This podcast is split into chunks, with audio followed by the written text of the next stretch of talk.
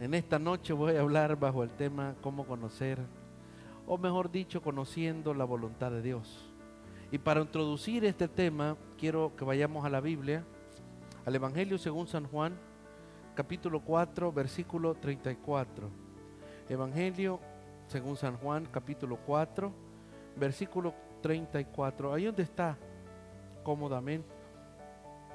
Vea conmigo, si quiere en la pantalla, tome nota, abra su Biblia. Es lindo porque conociendo la voluntad de Dios, o cómo puedo conocer la voluntad de Dios, y voy a correr porque, porque lo primario ahora es la intercesión. Entonces, normalmente estos últimos viernes la iglesia ha estado bendecida porque casi no han habido peticiones de oración. Entonces yo digo, bueno, voy a tratar de extenderme lo más que pueda. Y eso me alegra porque significa que Dios está obrando, ¿verdad? En medio de su pueblo. Entonces, conociendo la voluntad de Dios o cómo conocer la voluntad de Dios. San Juan 4:34, la palabra de Dios dice en el nombre del Padre, del Hijo y a la presencia del Espíritu Santo. Dice Jesús, mi comida es que haga la voluntad del que me envió y que acabe su obra. Padre maravilloso, todopoderoso, en esta noche. Venimos delante de ti para que nos hables por tu palabra, Señor. Háblanos a través de este tema, porque es necesario para nuestra vida poder conocer tu voluntad. Es tan difícil, porque a veces los problemas, a veces nuestra propia naturaleza pecaminosa impide conocer tu voluntad para con cada uno de nosotros. Ayúdanos a poder discernir lo que nos vas a decir ahora y poder aplicarlo y ponerlo en práctica para no caer en los lazos del enemigo. Enséñanos. Aquí estamos, Espíritu Santo. Toma el control en esta noche. En el nombre que es sobre todo nombre. En el nombre de Jesús. Amén y amén. Amados como discípulos, como discípulos de Jesucristo, debemos de seguir sus pasos. Y fíjese que Jesús es un ejemplo extraordinario para que nos podamos dar una perspectiva de lo que significa la voluntad de Dios. Aquí cuando estamos leyendo este texto, pues la verdad es de que el Señor recorría muchos lugares y, y los que lo acompañaban lo amaban, lo respetaban lo valoraban y, se daban cuenta que, que había momentos en los que él, como en esta ocasión, es que él no había comido en todo el día seguramente. Y como, como cualquier ser humano, necesitamos a veces comer, ¿verdad? alimentarnos para el cuerpo, para, para poder tener las proteínas necesarias y poder continuar en nuestro, en nuestro, en nuestro día. Pero Jesús cuando ellos le ofrecen, maestro, come algo, Él pone algo tan importante como lo es la comida, algo tan fundamental en la vida del ser humano, porque ¿quién podría vivir sin comer? Pero Él dice, bueno, mira, mi comida es que haga la voluntad del que me envió y que acabe su obra. Está poniendo la voluntad del Padre al nivel de algo tan básico y algo tan fundamental en la vida como lo es la comida. Yo le aseguro que si usted, si no es que está ayunando, pasa algunos días sin comer, va a llegar un momento en que no quiere que le digan absolutamente nada, solo quiere que le den de comer. Y muchos cuando no comen se ponen de mal humor, empieza a doler la cabeza, el cuerpo bien, bien terrible, ¿no? Tiene sus costumbres inapropiadas y, y se empieza a enfurecer porque no ha comido. ¿Y por qué me gritas que tengo hambre? Entonces, pero Jesús dice, ¿sabes qué? Antes que eso, antes que alimentar mi cuerpo, está el que yo cumpla la voluntad del que me envió. Y para poder conocer o, aprender a conocer la voluntad de Dios, debo de entender la prioridad en el ejemplo de Jesús, la prioridad de Él en cuanto al cumplimiento de lo que vino a hacer. Para Él el venir a hacer la voluntad del Padre estaba aún antes o se anteponía a la propia comida.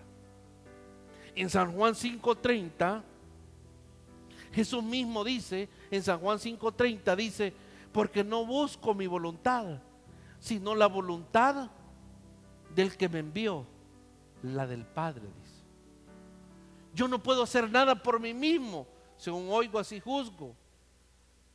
Y mi juicio es justo, porque no busco mi voluntad, sino la voluntad del que me envió, la del Padre. ¿Están viendo a qué nivel y cómo poder nosotros entender la voluntad de Dios? En primera instancia estamos viendo el ejemplo de Jesús, cómo Él le pone pies a la voluntad, es decir, Él aplica esa voluntad que le fue dada en su vida cotidiana. En San Juan 6:38 dice también, porque no he descendido del cielo, no para hacer mi voluntad, dice, sino para hacer la voluntad del que me envió. Mira, mira en todos estos textos como el Señor dice, porque he descendido del cielo, no para hacer lo que yo quiera, mi voluntad, sino la voluntad del que me envió. Y yo preguntaría, o, o nos preguntaríamos en esta noche, ¿para qué somos cristianos?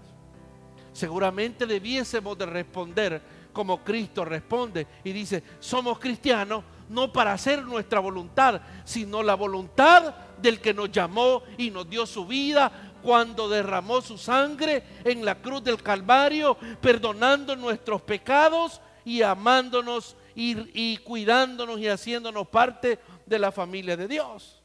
Entonces el cristiano debe de entender, en primer lugar, que no existe para vivir su propia vida, sino para cumplir la voluntad de aquel que lo ha llamado. De hecho, en Mateo 6:10, cuando todos conocemos la oración, Jesús dice en la oración modelo, venga tu reino, hágase tu voluntad como en el cielo, así también en la tierra.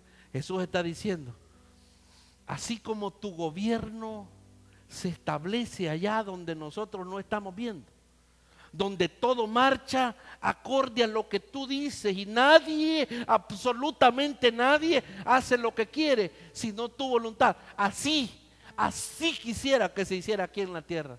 Esa es la petición en la oración modelo. Cuando decimos hagas vénganos tu reino, hágase tu voluntad en el cielo como en la tierra. Estamos diciendo, mira, allá nadie hace lo que quiere. Ni un arcángel, ni un querubín, ni un serafín, ni un ángel. Nadie hace lo que quiere. O el Señor le dice, mira, haz esto y ellos hacen otra cosa. No. Entonces en la oración está diciendo, así como allá, el gobierno tuyo es perfecto y excelente, así también que se establezca aquí con nosotros en nuestra vida personal, en la vida de los que nos rodean. Es interesante notar que Jesús mismo, en esta última petición en la oración, que nosotros repetimos a diario, le decimos a Dios, hágase tu voluntad. Y la pregunta que yo hago en esta noche a nosotros es, ¿la voluntad de quién haces tú?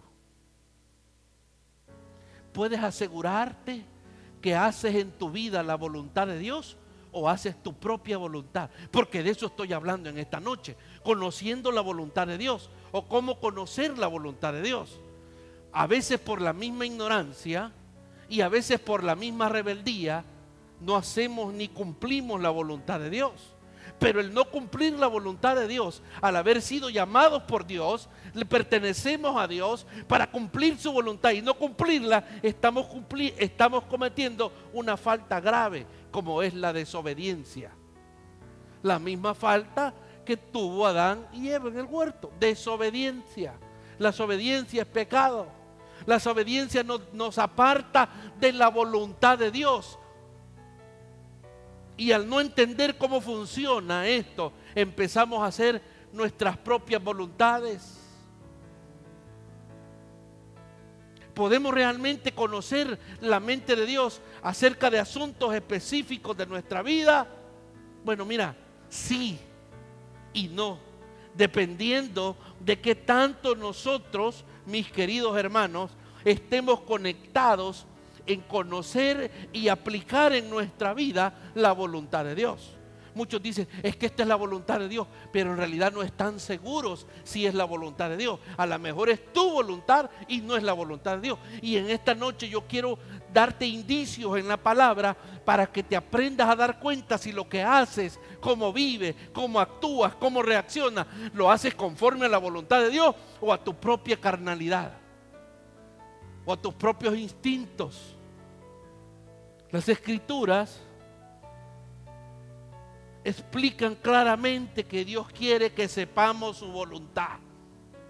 Dios quiere, desea, anhela que todos sus hijos sepamos su voluntad. Y además dice que Él va a revelárnosla a todos aquellos, ojo con esta cláusula, que tengan un corazón obediente. Él va a revelar su voluntad a todos aquellos que tengan un corazón obediente, porque Dios conoce los corazones. ¿Cuántos lo, cuántos lo creen? Dios conoce mi corazón y conoce tu corazón. Y un día te va a hacer ver su voluntad, pero al ver que no la aplicas, pues no. Entonces, bueno, hace como querrás. Allí, dale. Por eso dice el salmista, Salmo 32, 8, porque Dios está interesado en transmitirnos su voluntad. Y el salmista dice, Salmo 32, 8, dice el salmista, que Dios dice, te haré entender y te enseñaré el camino que debes andar y sobre ti fijaré mis ojos. Este es el deseo de Dios. Dios quiere hacernos entender su voluntad, quiere enseñarnos el camino por donde debemos andar, sabiendo que Él está pendiente de cada paso que damos. Sin embargo, nosotros ignoramos o no queremos escuchar su voluntad. Pero Él dice, te haré entender. Yo no sé cómo te va a hacer entender a ti, pero su voluntad se va a cumplir en tu vida. Punto. Punto. Allá nosotros cómo la vamos a cumplir. Si a las buenas o a las más buenas. Te haré entender y te enseñaré el camino. ¿Cómo te lo va a enseñar? Bueno, mira, los pastores a veces cuando las ovejitas se iban, no era así que las iban a traer, como a nosotros nos encanta el cuadro del, pastor que deja las 100 ovejitas y la trae cargando así, o aquí, y así acariciándola. No, hermano, a veces usaba el callado ese y les pegaba un jalón en el cuello. Métase al carril. Métase al carril, o te metes o te metes al carril. Es interesante entender esto. A nosotros no, queremos que el Señor nos haga ver su voluntad así. Qué lindo mi hermanito. No. Que te ande así como, arrurro mi niño. No.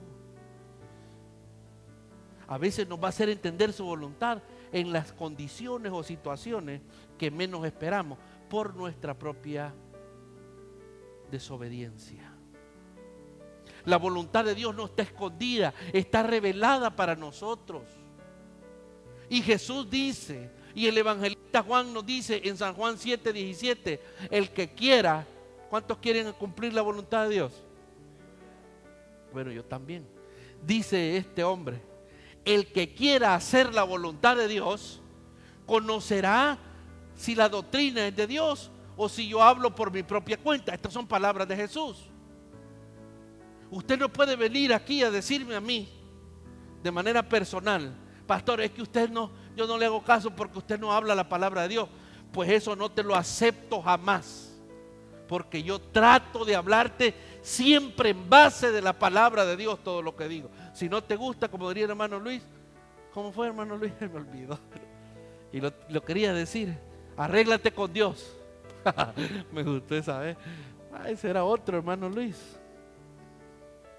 Es cierto. Es cierto.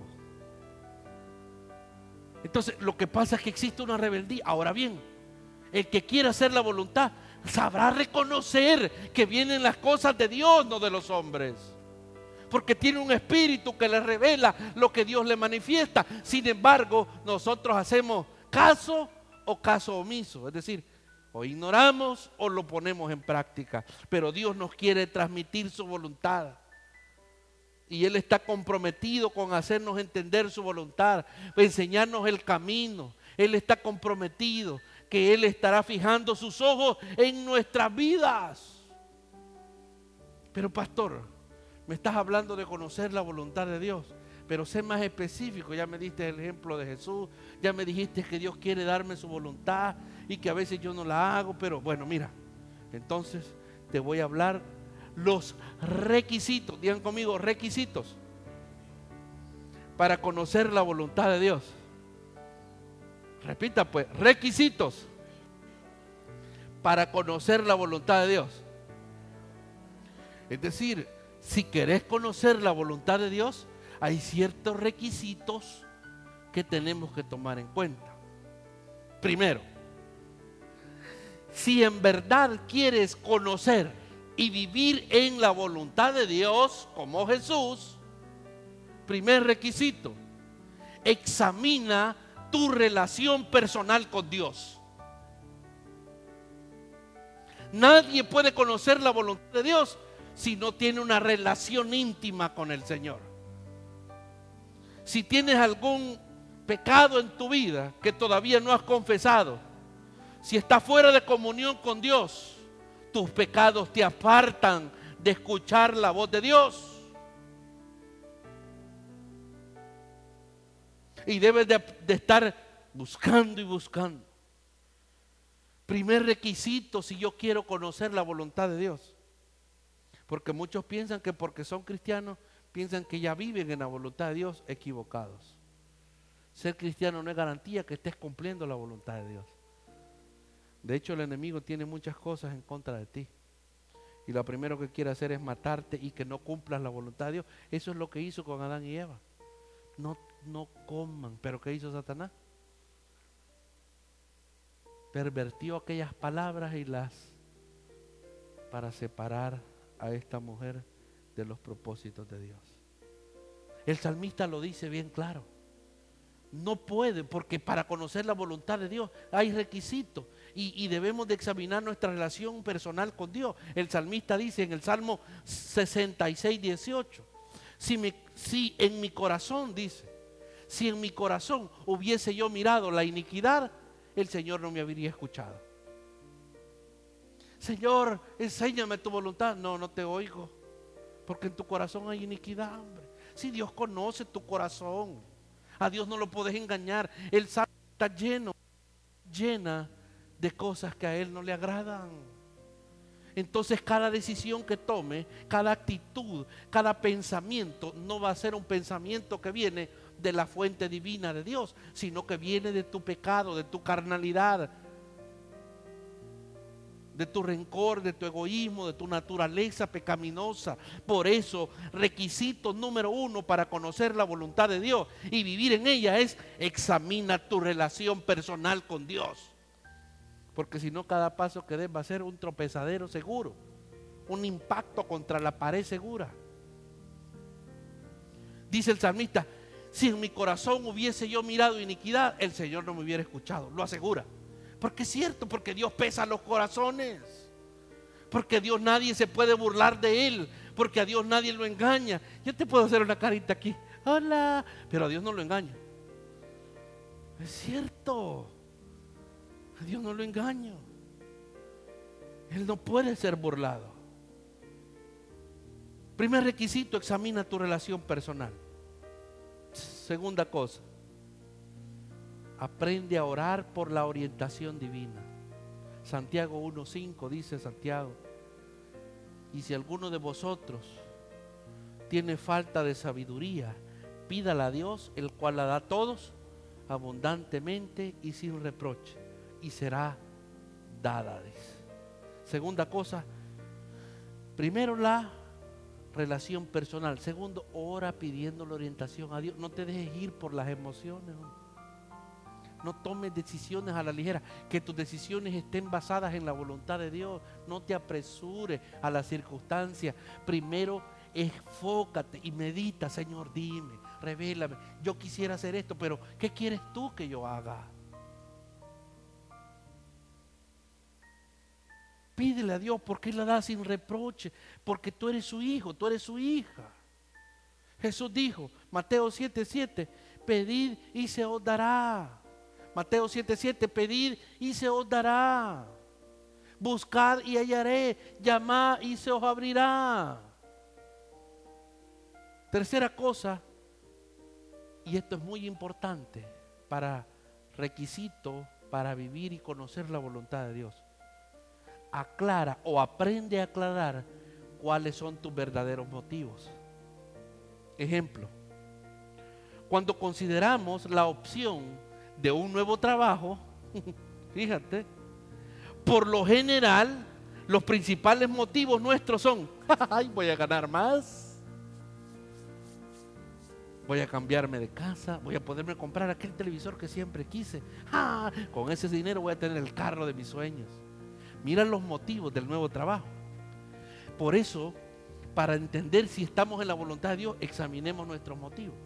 Si los motivos son más dinerito, no me importa que falte la iglesia, yo voy a servir, pero no me importa, porque viene más dinerito. Ahí están los motivos, dinerito, el tele más grande, el carro nuevo, la ropita nueva y todas estas cosas que parecen buenas. Voy a vivir mejor, pastor. Así que no importa, porque yo creo que es la voluntad de Dios, Él me quiere bendecir. Miremos dónde están los motivos en este asunto. Entonces, los motivos deberían de ser si este nuevo empleo, más que, el, el hecho de que me van a pagar más, si este nuevo empleo me va a ayudar a servir mejor a Dios. No hacemos eso ni locos. Yo no creo que es difícil que un cristiano diga, me voy a cambiar de empleo porque en este le voy a poder servir mejor a Dios. Por eso, para entender la voluntad y vivir en la voluntad de Dios, tenemos que examinar nuestro motivo. Bueno, ¿y por qué me quiero cambiar de empleo? Realmente, pues hacer una lista. ¿Por qué realmente? Es que me voy a ahorrar gasolina. Casi todas son para cosas materiales. Pero cuando pones a Dios, dice, ay, esto pesa más. Es ahí el problema. Examinemos cuáles son nuestros motivos por los cuales nos queremos cambiar de trabajo. Esto nos ayudará a servir mejor a Dios. Me ayudará a llegar más temprano a la iglesia. Si mis intenciones no están realmente enfocadas en servir a Dios, probablemente el Señor no pueda obrar en esa situación. ¿Cómo decís? Santiago 4:3. Porque tus motivos, tus peticiones a Dios no van acordes a la voluntad de Dios. Dios te llamó para que seas testigo de Él, para que tu prioridad sea Él. Si hay algo que Dios aborrece es ser el segundo en la vida de alguien. Él es un Dios celoso. Él no puede estar en segundo plano. Él quiere ser el centro. Por eso dice Dios, ¿sabes qué? Cuando me has pedido, no has recibido, porque pedís mal, porque estás pidiendo solo para motivos tuyos, solo para tú estar bien. No te importa si los demás están bien, no te importa si la obra está bien, porque pedís y no recibís porque pedís mal, pedís para gastar en tus propios deleites. La Biblia es clara, hermano. Entonces es por eso la situación. Examina y aclara los motivos. Te lo voy a repetir. Requisito número uno, examina tu relación personal. Número dos, ora por la orientación divina, pero no solo una noche, no solo un minuto. Ora hasta que Dios te aclare cuál es su voluntad en ese asunto. Y mira cuáles son tus motivos. Si tus motivos están llenos de envidia, de rencor, de odio, de, puro materialismo, no es de Dios, hombre. Te vas a estrellar en algún momento. Y todo lo acumules te va a ir como agua, esa es la verdad. Porque tú ya no te perteneces, le perteneces a Dios y Él te llamó con propósitos específicos. Y es más, para cerrar este punto, donde dice cuáles son, que examines tus verdaderos motivos. Proverbios 21, 2. Otra bofetada en el rostro. Todo camino del hombre es recto en su propia opinión, pero Jehová pesa los corazones. Así de simple. Tú puedes decir, no, esto es lo que me conviene. al pastor me puede decir mil cosas, porque yo sé que pasó en tu mente eso. Cuando yo te dije, yo sé que dijiste, supiera, ¿cómo que él me va a pagar? Pasan esas cosas si yo he estado de ese lado. Yo he estado, es una lucha terrible, pues. No, hombre, está loco, está loco, como él no es. Pero así es como Dios nos pesa. Él pesa nuestros corazones. Él pesa nuestras motivaciones. Así que si queremos vivir en la voluntad de Dios, debemos de asegurarnos tener una relación personal con Él bien, orar, orar y orar porque Él haga su voluntad y aclaremos nuestros motivos. Según cuarta cosa, asegúrate de tu disposición para obedecer. Porque muchas veces los creyentes quieren conocer la voluntad de Dios para después de decir, ah, pues no, ya no. no, yo pensé que me lo ibas a hacer de otro modo, Dios. Sí, es cierto. Algunos quieren saber la voluntad de Dios, no para obedecerla, sino para decirle, no, Dios, así no. Eso no me gusta. Por eso nos dijo Jesús, el que quiera hacer la voluntad de Dios, conocerá. Conocerá si lo que estoy hablando es de o no. Y debemos de entender que en este pasaje lo primero es querer, el que quiera. Y querer va antes de conocer. Es decir, yo quiero hacer la voluntad de Dios. Entonces Dios al que la quiere hacer, se la da a conocer. ¿Están entendiendo? Pero si sabe que te va a hacer, te va a decir, mira hija mía, quiero que hagas esto. Y, ya él, sabe que no lo vas a hacer. Al final vas a hacer lo que ¿Para qué? Dice Dios. ¿Para qué le voy a decir? No merece que, que yo le diga qué quiere que haga. Porque igual no lo va a hacer. Dios ya nos conoce. A Él no lo podemos engañar. Otro requisito. Camina en compañerismo diario con Dios. Salmo 1, 1, 3, lo leo rápido. Bienaventurado el varón, escucha esto, que no anduvo en consejo de malos, ni estuvo en camino de pecadores, ni en silla de escarnecedores se ha sentado, sino que en la ley de Jehová está su delicia, y en la ley medita de día y de noche. Será como el árbol plantado junto a las corrientes de las aguas, que da su fruto a su tiempo, y su hoja no cae. Y todo lo que hace, prosperará. ¿De quién está hablando aquí? De un hombre que anda en compañerismo diario con Dios. De una mujer que anda en compañerismo diario con Dios. Salmo 119, 105. Lámparas a mis pies tu palabra y lumbrera en mi camino. Rápidamente, algunas consideraciones prácticas. Estos eran los requisitos. Ahora, ¿cómo practico esto? El hecho de que Dios te haya dado una mente para poder descubrir cuál es su voluntad, debes considerar un gran incentivo de parte de Dios. Proverbios 24, 3 al 4 dice, con sabiduría se edificará la casa y con prudencia se afirmará y con ciencia se llenarán las cámaras de todo bien preciado y agradable. Responde a estas preguntas.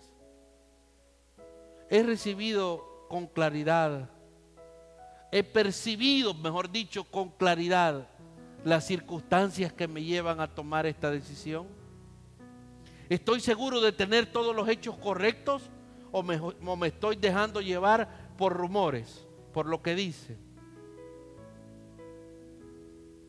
Tenés que aprender a aplicar la voluntad de Dios. Segunda pregunta que debo de hacerle.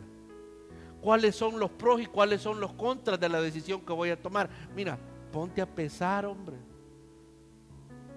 Y di, si voy a hacer esto en mi vida, haz una lista, mira, no te cuesta nada, no seas aragán. Escribe en un lado los pros, o sea, las cosas que te benefician y los contras. Todo lo que vas a arrastrar de mal y Dios te va a decir ahí, simple y sencillo, de estas manos, reconcíliate mejor. Tu corazón está, está, está entenebrecido.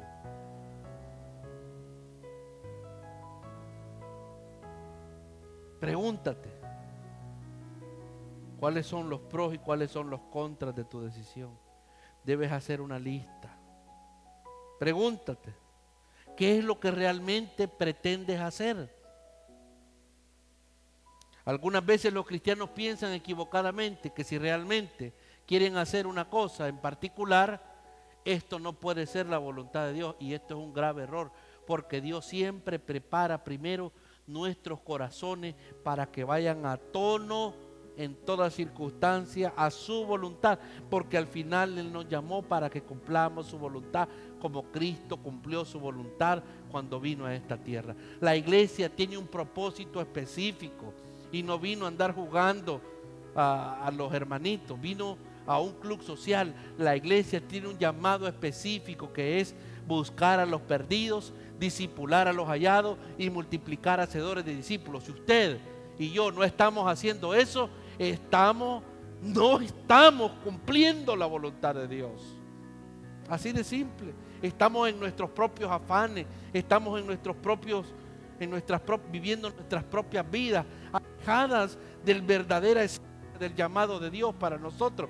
Y todas estas circunstancias nos aprietan la vida. Pero ¿sabes por qué es? Porque no hemos sabido encaminarnos y entender y aplicar la voluntad de Dios.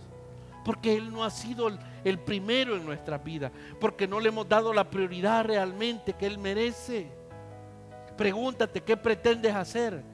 El salmista dijo, Salmo 48, el hacer tu voluntad, Dios mío, me ha agradado y tu ley está en medio de mi corazón. En otras palabras está diciendo el salmista, mira, yo vivo feliz cumpliendo todo lo que me mandas hacer. No ando renegando, pues. Pero aquí Dios nos manda a evangelizar, Dios nos manda a preparar a otros. ¿Y sabes lo que nosotros decimos a Dios? Con nuestras actitudes. Ay, no, Dios, espérate. Ay, no. Pero si te dicen a las 3 de la mañana tenés que estar en el trabajo por los 100 pesitos que te dan al día, o 80 o 70, salís pero volando aunque vayas engripado o todo tosigoso. No importa si está frío, si te llaman, vas, sí o no. ¿Y sabes qué? Ese trabajo Dios te lo dio. ¿Sabes qué? Ese empleador Dios lo dio y el día que Él quiera, te lo quita. Cuando no hacemos la voluntad de Dios, Él nos va a hacer entender y nos va a enseñar cómo queremos vivir nuestra vida. Aprendamos a hacer la voluntad como Cristo lo hacía. Y repito las palabras con las que inicié. San Juan 4:34. Mi comida es que haga la voluntad del que me envió y acabe su obra. ¿Por dónde vas en la obra que Dios te ha dado? Dice, ah, la obra se la ha dado solo a usted, usted es el pastor a ti también. No te hagas el loco.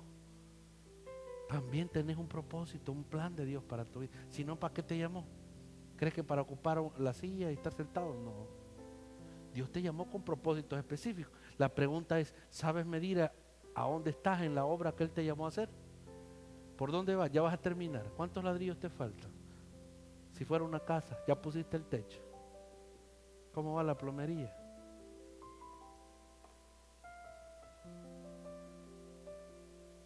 conociendo la voluntad de Dios, es el tema de hoy. Hay requisitos para hacerlo, ya se los mencioné. A partir de hoy nadie puede decir que ignora qué paso seguir antes de tomar su decisión. Mira, si estás en la voluntad de Dios o estás en tu propia voluntad. Si estás en tu propia voluntad, ahora que empecemos la oración, venir al altar y decirle, Dios mío, aquí entre tú y yo. Perdóname, ayúdame a hacer tu voluntad. Yo quiero vivir en la plenitud de tu voluntad, no en mi voluntad. Pero allá tú, pues, es tu problema entre Dios y tú. El altar se abre, vamos a orar. Te adoramos, Señor, en esta noche. Gloria a Dios. Abra su Biblia, mi querido hermano. Vamos a entrar al, a la meditación en esta noche. Abra su Biblia damos gracias al Señor porque, porque hoy podemos meditar en la palabra y poder interceder también por las necesidades. Hoy es un día martes, martes el día que Dios hizo, el día que Dios hizo para nosotros, para venir a adorarle en su casa, en espíritu y en verdad. Y también para escuchar su palabra porque no solo de pan vive el hombre, sino de toda palabra que sale de la boca de Dios. Así que, mis queridos hermanos, vamos a, a ir a la Biblia y vamos a ir a Filipenses. Filipenses, casi no, no logro visualizar aquí, pero Filipenses. Gracias. Filipenses capítulo 4, versículo 13. Filipenses capítulo 4, versículo 13. En lo que ustedes buscan el pasaje, mis queridos hermanos, en esta noche quiero hablar no del tema anterior que toqué hace unos viernes pasados que se llamaba la tentación. Porque en aquella ocasión hablamos de la tentación y hablamos del ataque de Satanás y hablamos de la de dónde enfoca o de dónde se enfoca el ataque para la tentación del creyente.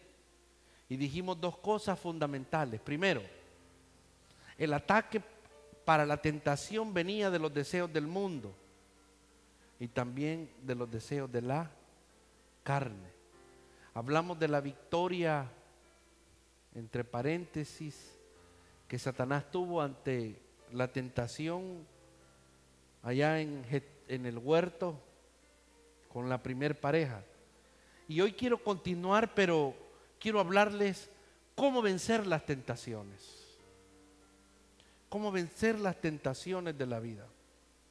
Y vamos a ir a Filipenses capítulo 4, versículo 3. Y dice la palabra, con toda fervor, digámoslo juntos a la cuenta de tres. Uno, dos, tres. Todo lo puedo en Cristo que me fortalece. Lo voy a repetir. Todo lo puedo en Cristo que me fortalece. Siéntese, por favor. Estas palabras para muchos cristianos vienen a ser palabras de aliento, de ánimo en momentos críticos de la vida. Y el domingo también hablábamos de, de esas situaciones terribles que vivimos como creyentes cuando nos encontramos en diversas pruebas. Y cuando nos encontramos en prueba, porque la tentación de algún modo viene a ser una prueba, una de las palabras que viene a nuestra mente para fortalecernos, cuando sentimos que no podemos nada, cuando sentimos que, estamos vacíos, que no entendemos las circunstancias, que no encontramos solución a nuestra vida, Pablo le recuerda a la iglesia en Filipo, todo lo puedo en Cristo que me fortalece. Y Pablo tenía razón porque, porque él había sufrido mucho en su ministerio. Era un hombre que, que pasó cosas trágicas y terribles, pero cumplió la tarea que le fue encomendada. Y él dice estas palabras con todo fervor, todo lo puedo en Cristo que me fortalece. A ver, dígalo conmigo una vez más a la cuenta de tres. Uno, dos, tres. Todo lo puedo en Cristo que me fortalece. Que estas palabras hagan morada en tu corazón y en tu mente. Y cuando te te encuentres en los momentos difíciles, recuerda que estamos en Cristo y que todo lo podemos en Él. Todos somos, mis queridos hermanos, tentados de muchas maneras cada día. Si vamos a perseverar hasta alcanzar la corona de vida que Cristo nos promete, tendremos que aprender cómo vencer las tentaciones. Si queremos alcanzar aquello para lo cual hemos sido llamados, debemos de aprender y entender cómo vencer las tentaciones. Podemos ser más que vencedores en Cristo, aún sobre las tentaciones, ya que es una promesa del Señor. Mediante el poder de Dios, mis queridos hermanos, podemos aprender a vencer las tentaciones porque todo lo puedo en Cristo que me fortalece. Ahora bien, punto número uno. Para poder vencer las tentaciones, tenemos que entender la raíz del problema. Para poder vencer las tentaciones, tenemos que aprender a ver la raíz del problema. Y Santiago nos dice que esta es la raíz del problema ante las tentaciones. Santiago capítulo 1, versículo 12 al versículo 15, dice Santiago de la siguiente manera, bienaventurado el varón que soporta la tentación. Dice Santiago, tres veces feliz, muy dichoso aquel que soporta la tentación, porque cuando haya resistido la prueba, recibirá la corona de vida que Dios ha prometido a los que le aman. Cuando alguno es tentado, no diga que es tentado de parte de Dios. Porque Dios no puede ser tentado por el mal. Ni Él tienta a nadie. Esto tiene que haber claridad en nuestra vida. El versículo 14 dice, sino que cada uno es tentado cuando de su propia concupiscencia es atraído y seducido, dice. Versículo 15 añade, entonces la concupiscencia, después que ha concebido, da luz al pecado. Y el pecado, siendo consumado, da a luz a la, a la muerte. Concupiscencia. ¿Y qué es la concupiscencia?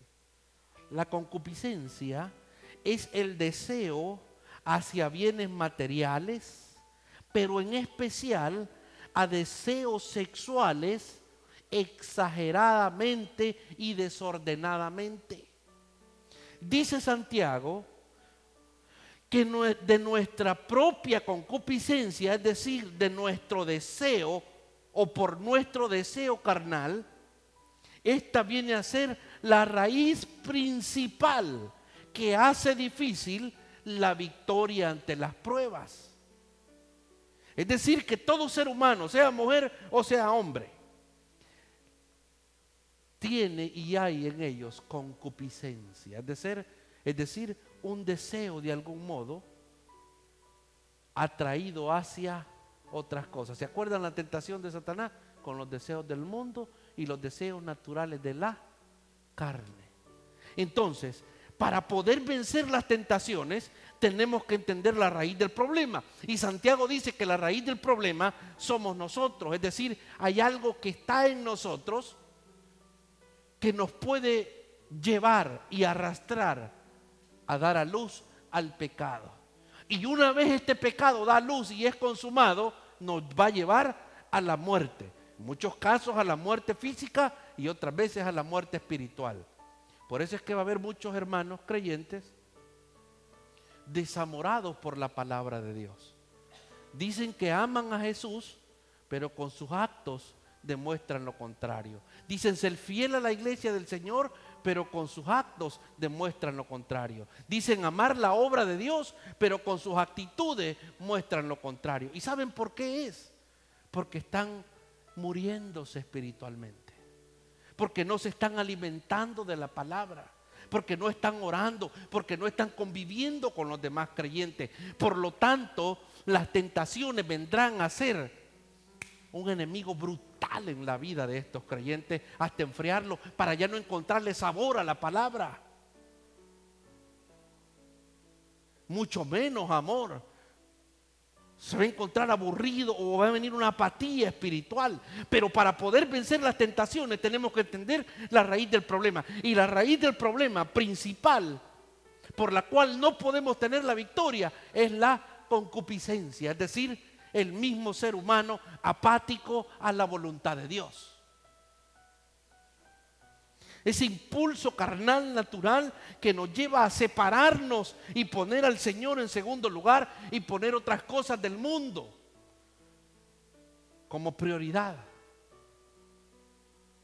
Levantar ídolos en nuestra vida, que en algunos casos puede ser un familiar, los hijos, la esposa, el esposo, el trabajo, el amor al dinero El problema empieza aquí, en nuestro propio corazón. Hoy te quiero enseñar cómo poder vencer las tentaciones, pero para poder vencer las tentaciones tenemos que entender la raíz del problema. Número uno, nuestra propia concupiscencia, es decir, nuestro propio deseo de apartarnos a Dios, nuestra propia carnalidad que no encaja con nuestra vida espiritual que Dios quiere que vivamos. Y en segundo lugar, el problema empieza en nuestro corazón. Marcos capítulo 7, versículo 21 y 23, porque vamos a hablar Biblia. No me gusta hablar algo que no sea bíblico. Ahí lo va a ver en la pantalla. Porque de dentro del corazón de los hombres, escucha, salen los malos pensamientos, los adulterios, las fornicaciones, los homicidios. Versículo 22. Los hurtos, las avaricias, las maldades, el engaño, la lascivia, la envidia, la maldicencia, la soberbia, la insensatez. Todas estas maldades de dentro salen y contaminan al hombre. Y usted quizás dirá, pero pastor, yo no tengo esos problemas. Yo no soy homicida, nunca he matado a nadie. Eso diría Santiago. Pero dice claramente el Señor en su palabra que para poder vencer las tentaciones tenemos que conocer la raíz del problema. El primero, nuestra concupiscencia, nuestros propios deseos, pasiones carnales. Y en segundo lugar, el problema comienza con nosotros. Yo ya no voy porque ahí me tratan mal, porque no me quieren, porque no me toman en cuenta, porque no hago esto, porque no hago lo aquello, porque ni lo otro ni lo otro. Somos nosotros los que nos separamos de Dios porque queremos y tratamos de buscar chivos expiatorios, es decir, cosas externas para poder decir que no es nuestra culpa, porque siempre buscamos otros culpables para no reconocer que somos nosotros mismos el problema. El problema nace en el corazón de todos los hombres, hermanos, porque de ahí salen los malos pensamientos, los adulterios, las fornicaciones, los homicidios, los hurtos, las avaricias, las maldades, el engaño, la lascivia, la envidia, la maldicencia, la soberbia, la insensatez. Todas estas maldades de dentro salen y nos contaminan.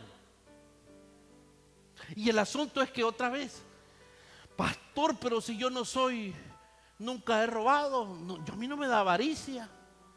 Mucho menos maldad. Yo no soy lascívico. Ni me da envidia nada. Ni nadie. El asunto es que no te estamos preguntando si tú tienes. Es que están dentro de nosotros.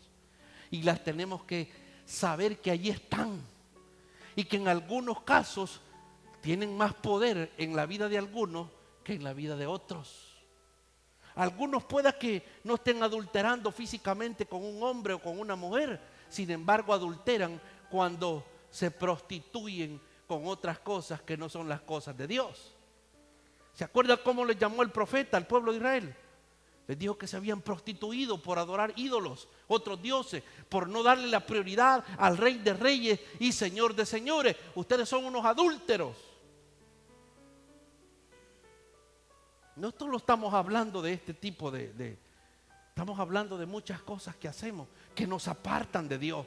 Dios tiene un plan trazado y nosotros queremos ayudar a Dios. Como que si nosotros tenemos el control, yo creo que si hago esto, le voy a ayudar a Dios. Yo creo que esta es la voluntad de Dios y ni siquiera estamos seguros. Empezamos a tomar decisiones en base a nuestras emociones, a nuestros sentimientos y se nos olvida que Dios tiene el control de todas las cosas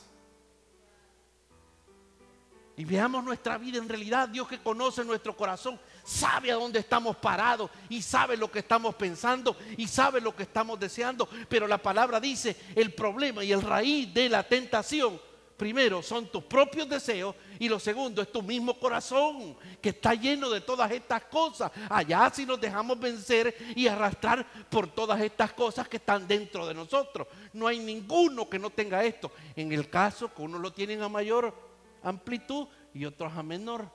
Entre más lleno del Espíritu, menos espacio queda para las cosas de la carne.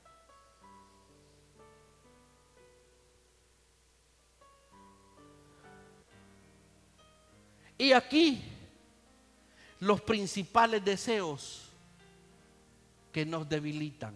Primera de Juan, capítulo 2, versículo 15 al 17. Pon atención.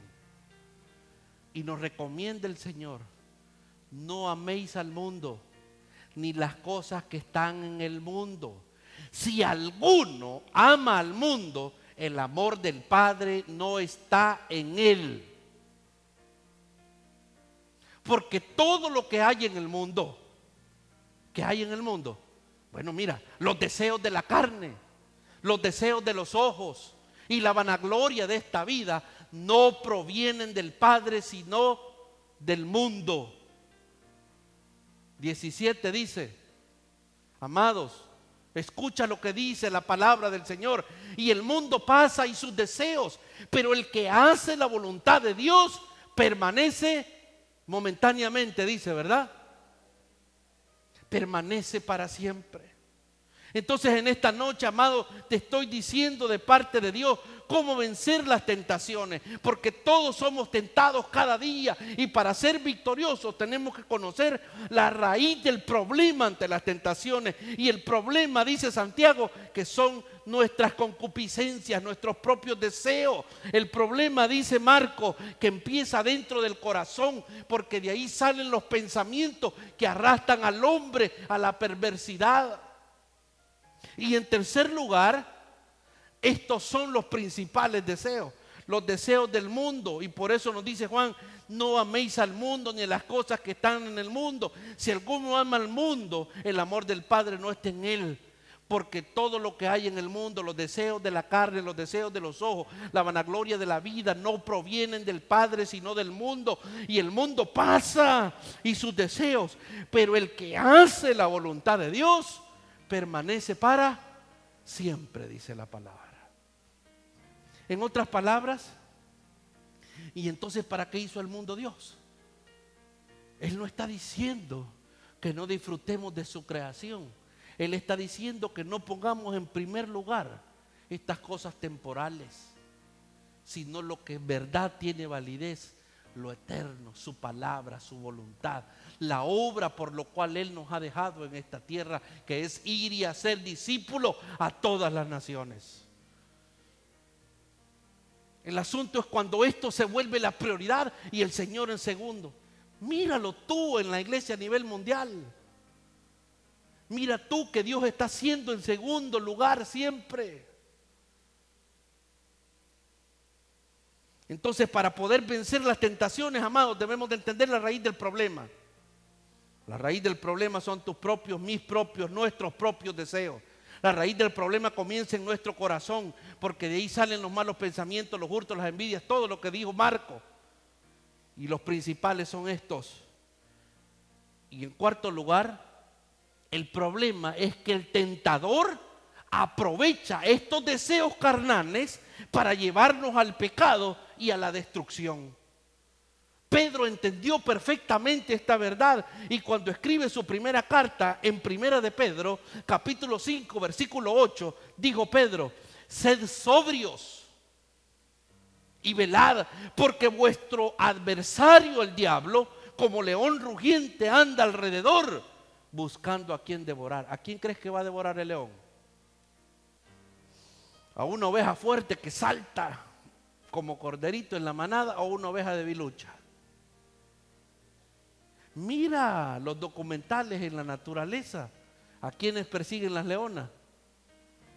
A los debiluchos, a los que se quedan, a los que se apartan. Cuando están juntos en la manada, ni se acercan. Pero se va quedando uno atrás y lo van mirando. Así anda Satanás.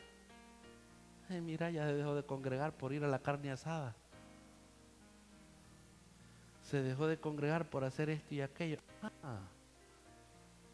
cuando vengamos a sentir vamos a estar muertos espiritualmente y nuestro corazón se va a ir endureciendo a grado tal que vamos a repudiar las invitaciones a la casa de Dios y las vamos a tomar como ofensa, como que ya no lo vamos a tomar como diría el salmista, yo me alegré con los que me decían a la casa de Jehová iremos. Un corazón endurecido, hermanos míos, empieza a ser arrastrado por el engaño y su fin es la muerte. la muerte espiritual y muchas veces la muerte física. Entonces, la raíz del problema está aquí, si hacemos una línea. Los deseos te atraen, te seducen, luego se peca, luego morís y Satanás aprovecha. Como los buitres.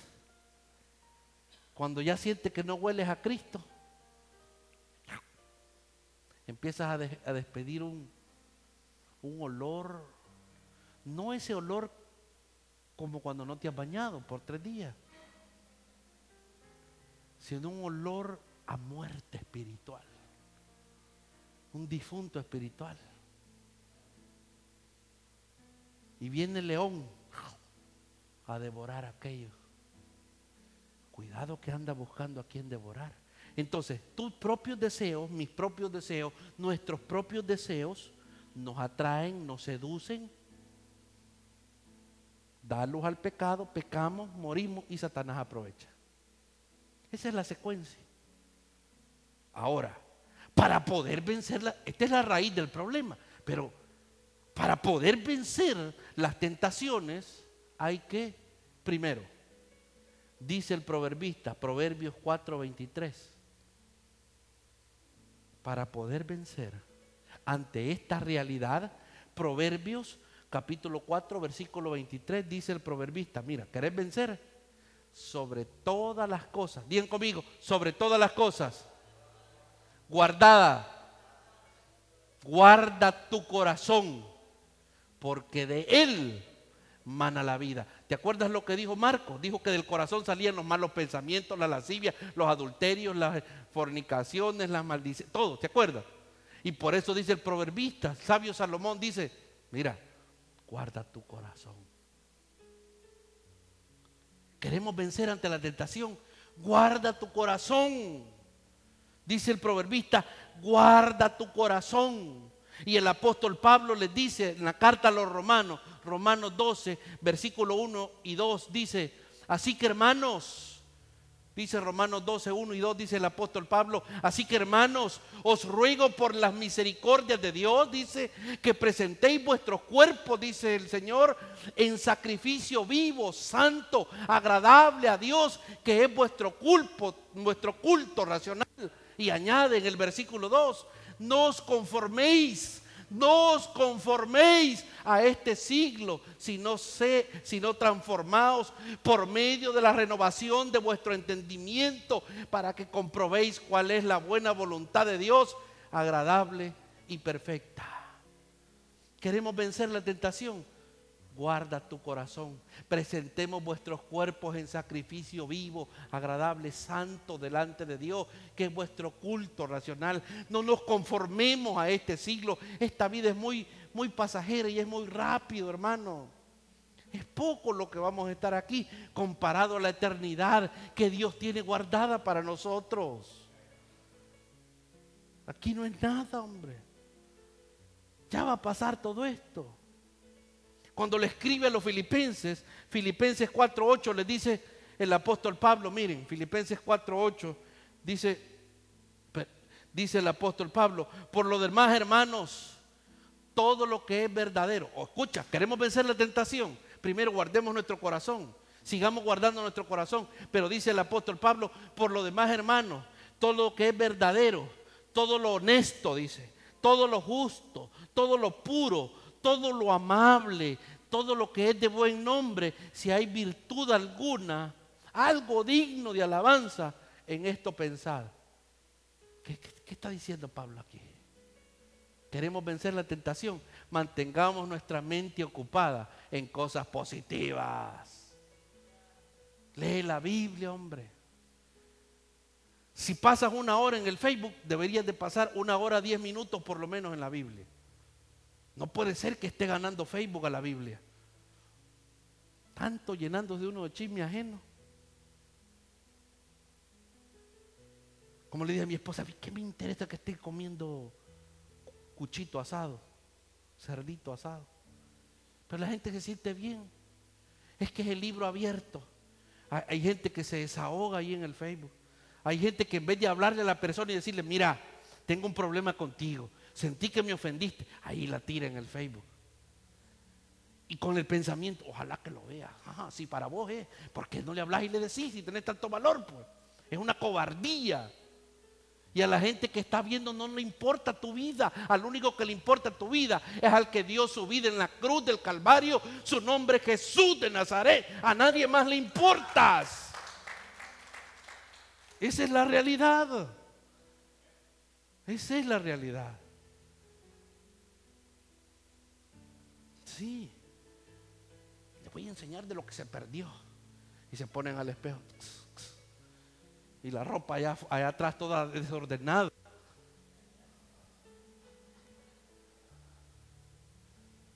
Lo que perdió este hombre, mira.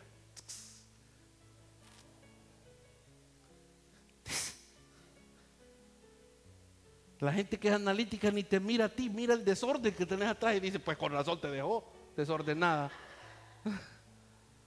Sí es cierto.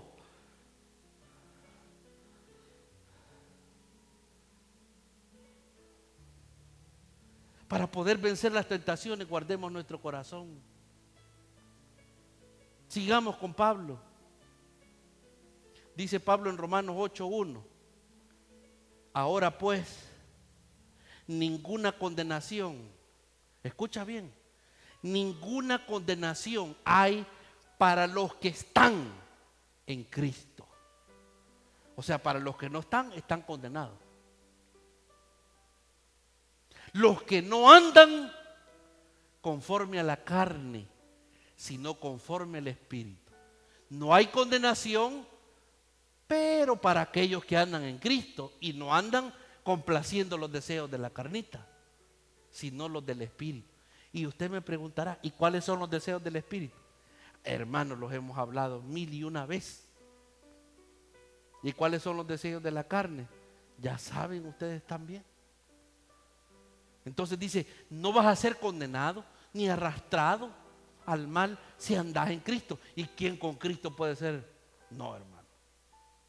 No vamos a ser arrastrados a concebir el pecado. Tentados siempre vamos a ser todos los días de nuestra vida. Por eso tenemos que conocer la raíz de la tentación. ¿Y cuál dijimos que era la raíz? Éramos nuestros propios deseos, la concupiscencia, nuestro corazón. Y cuando morimos, Satanás aprovecha porque le damos más rienda suelta a la carnita. Deseos atraen, seducen, pecamos, morimos y Satanás aprovecha. Pero para vencer, nos dice la palabra, guarda tu corazón. Ahora veamos el versículo 12, saltémonos al versículo 12 de Romanos 8 al 14. Romanos 8, 12 al 14. Dice Pablo. Así que hermanos, deudores somos, no a la carne. Pastor, pero si me lo merezco. Para que vivamos conforme a la carne. En otras palabras dice, miren, ustedes no tienen ninguna deuda con la carnita. No tienen deuda con la carne, no obedezcan a la carne. Porque si vivís conforme a la carne, moriréis. Es una afirmación. Mas si por el Espíritu haces morir las obras de la carne, viviréis, dice. Oye bien. O sea, es una lucha constante que tenemos que librar. Porque todos los que son guiados por, oigan, los que son guiados por el Espíritu de Dios, estos son hijos de Dios. Entonces los que no son guiados por el Espíritu son hijos del diablo, porque no hay dos hijos. ¿Sos del diablo o sos de Dios? No hay medias tintas.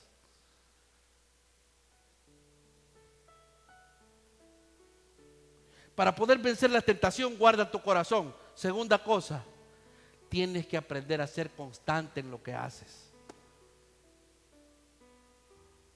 Como lo que te dije yo. Si dijimos que íbamos a orar los sábados, los que dijimos vamos a estar, no vamos a hacer llamada de tusa. Vamos a ser constantes. Sea lo que sea, vamos a procurar estar ahí. Si me levanté tarde, voy porque voy.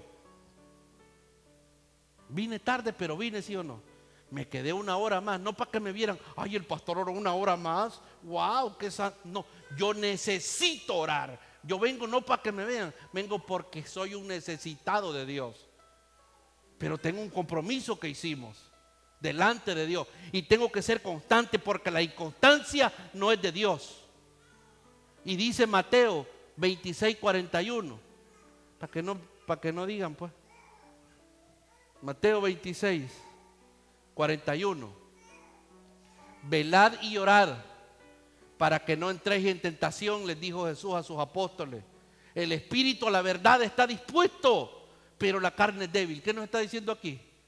Si queremos vencer la tentación, tenemos que resistir a los deseos de la carne y, llenarnos del Espíritu, porque nuestro Espíritu, el Espíritu Santo que mora en nosotros, siempre le va a estar diciendo a nuestro Espíritu, alaba a tu Salvador, haz lo que tienes que hacer como hijo de Dios. Pero la carne va a decir, quédate, ay, si no importa, un día, ¿qué es eso? Va a ser una lucha constante. Y el Señor lo sabía. Por eso, mis amados, velad y orad para que no entréis en tentación. El espíritu está dispuesto, pero la carne es débil. Tenemos que saber eso. Pero no solo saberlo, sino que vencer. Porque para poder vencer las tentaciones hay que guardar el corazón y ser constante. ¿Quieres que alguien más nos hable de la constancia? Pedro, primera de Pedro 5, versículo 8 y el versículo 9. Nos dice Pedro casi las mismas palabras de Jesús. A ellos se los dijo Jesús y a Pedro le quedó clavado en la cabeza y en el corazón. Y cuando Jesús ya había llegado, ido donde, donde vino, a la diestra del Padre, dijo Pedro a la iglesia, sed sobrios y velad, porque vuestro adversario, el diablo, como león rugiente, anda alrededor buscando a quien devorar. Y el siguiente versículo dice, al cual resistid firmes en la fe, dice, sabiendo los pensamientos se van cumpliendo en vuestros hermanos en todo el mundo. La última, para que quede sellado, el ser constante. Primera de Corintios 10, 12, 13. Así que el que piensa estar firme, porque quienes dice, pastor, yo no necesito mucho. Yo con el del domingo vivo, si yo soy, yo me sé la Biblia, pastor. Los que necesitan son los nuevos. Yo no necesito tanto. Así que por eso me quedo yo afuera, porque yo no necesito. Si quiere, yo siempre voy a estar afuera, porque yo no, no, ocupo. Y yo digo, así que el que piensa estar firme, mire que no caiga. No os ha sobrevenido ninguna tentación que no sea humana. O sea, el Señor conoce todas estas cosas.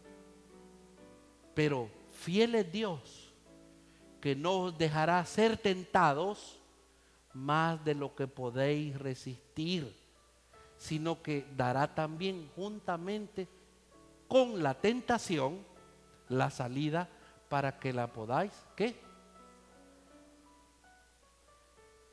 Siempre van a haber tentaciones porque vienen de nuestro propio corazón, de nuestras propias concupiscencias, de los engaños de Satanás X.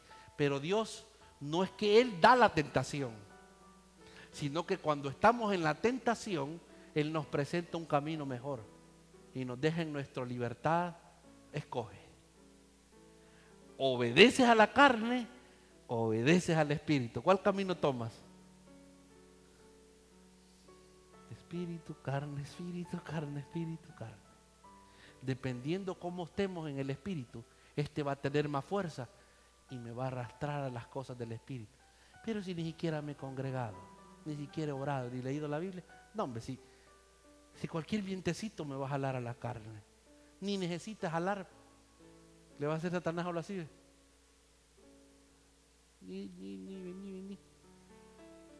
Es la verdad.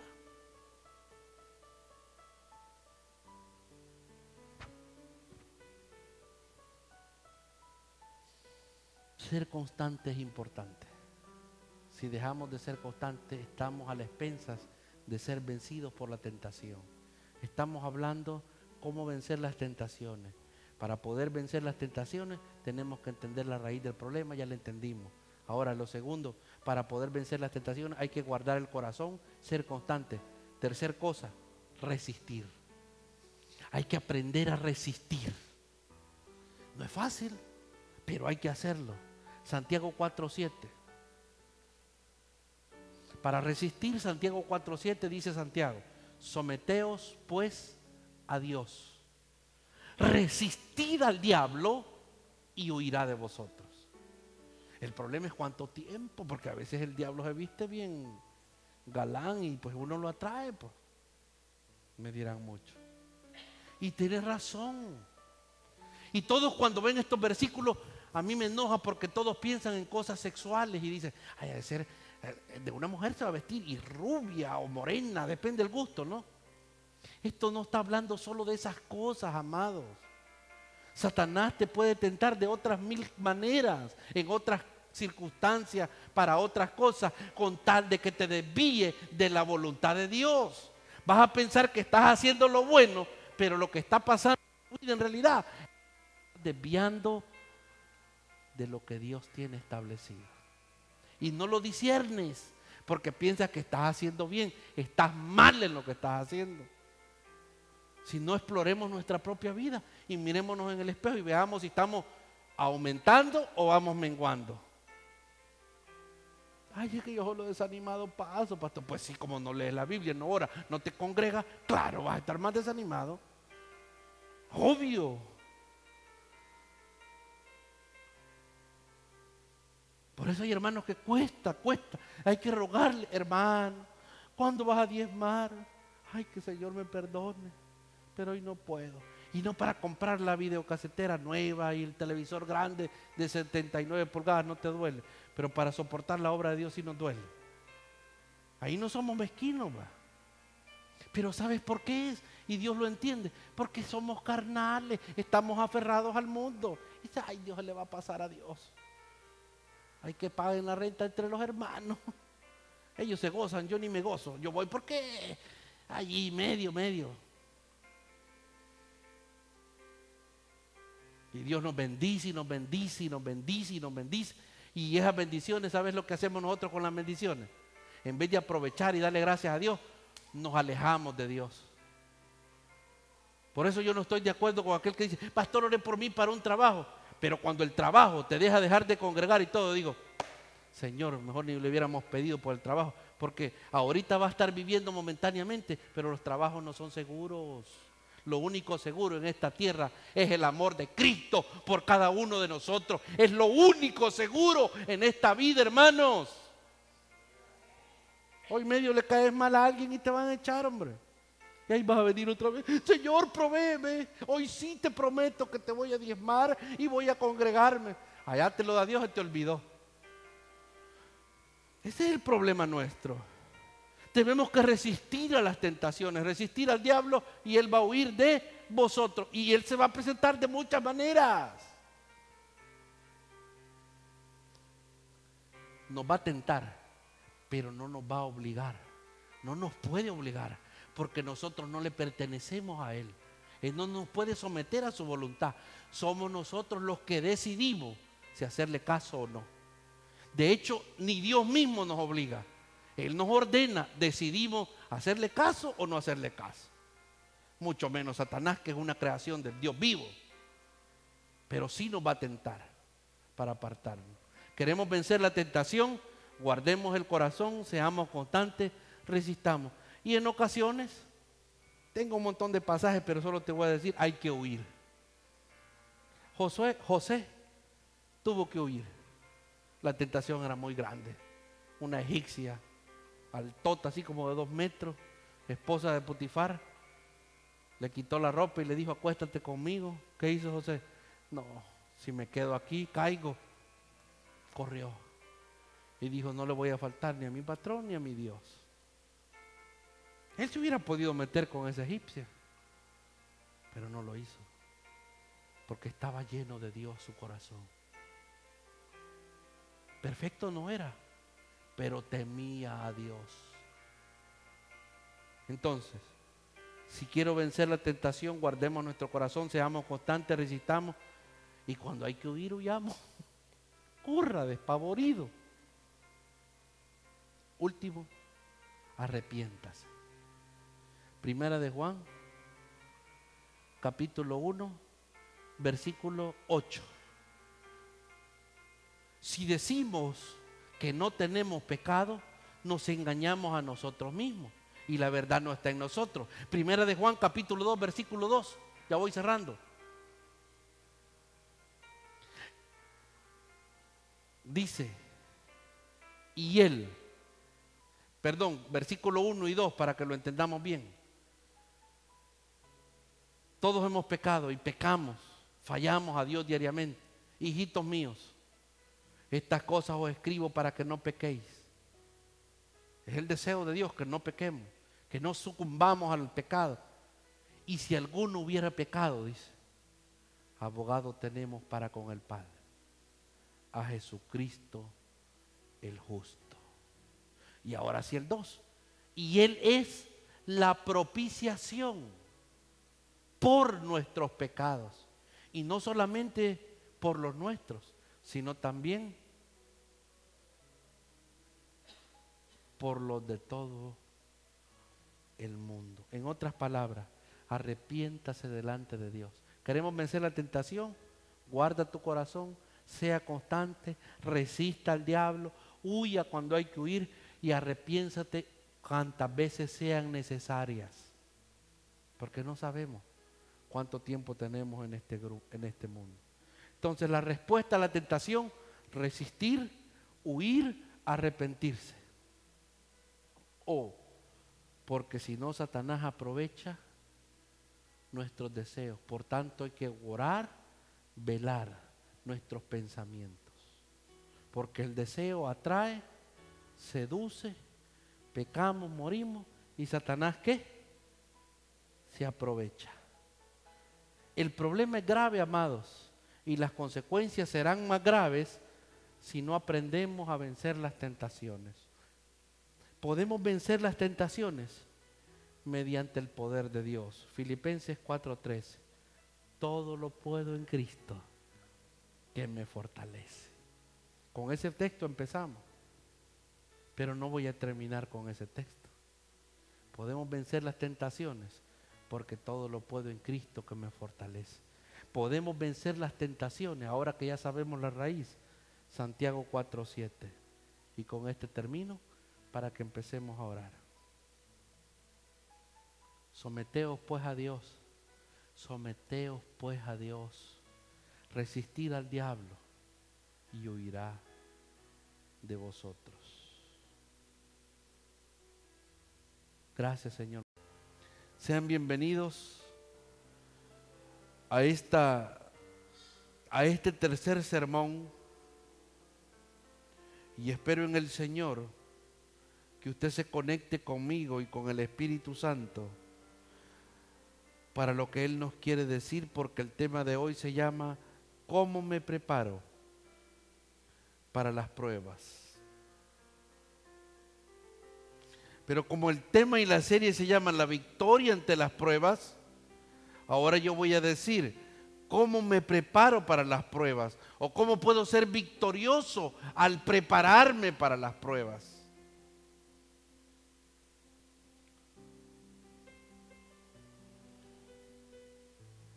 Padre lleno de gracia y de amor, venimos delante de ti en esta mañana.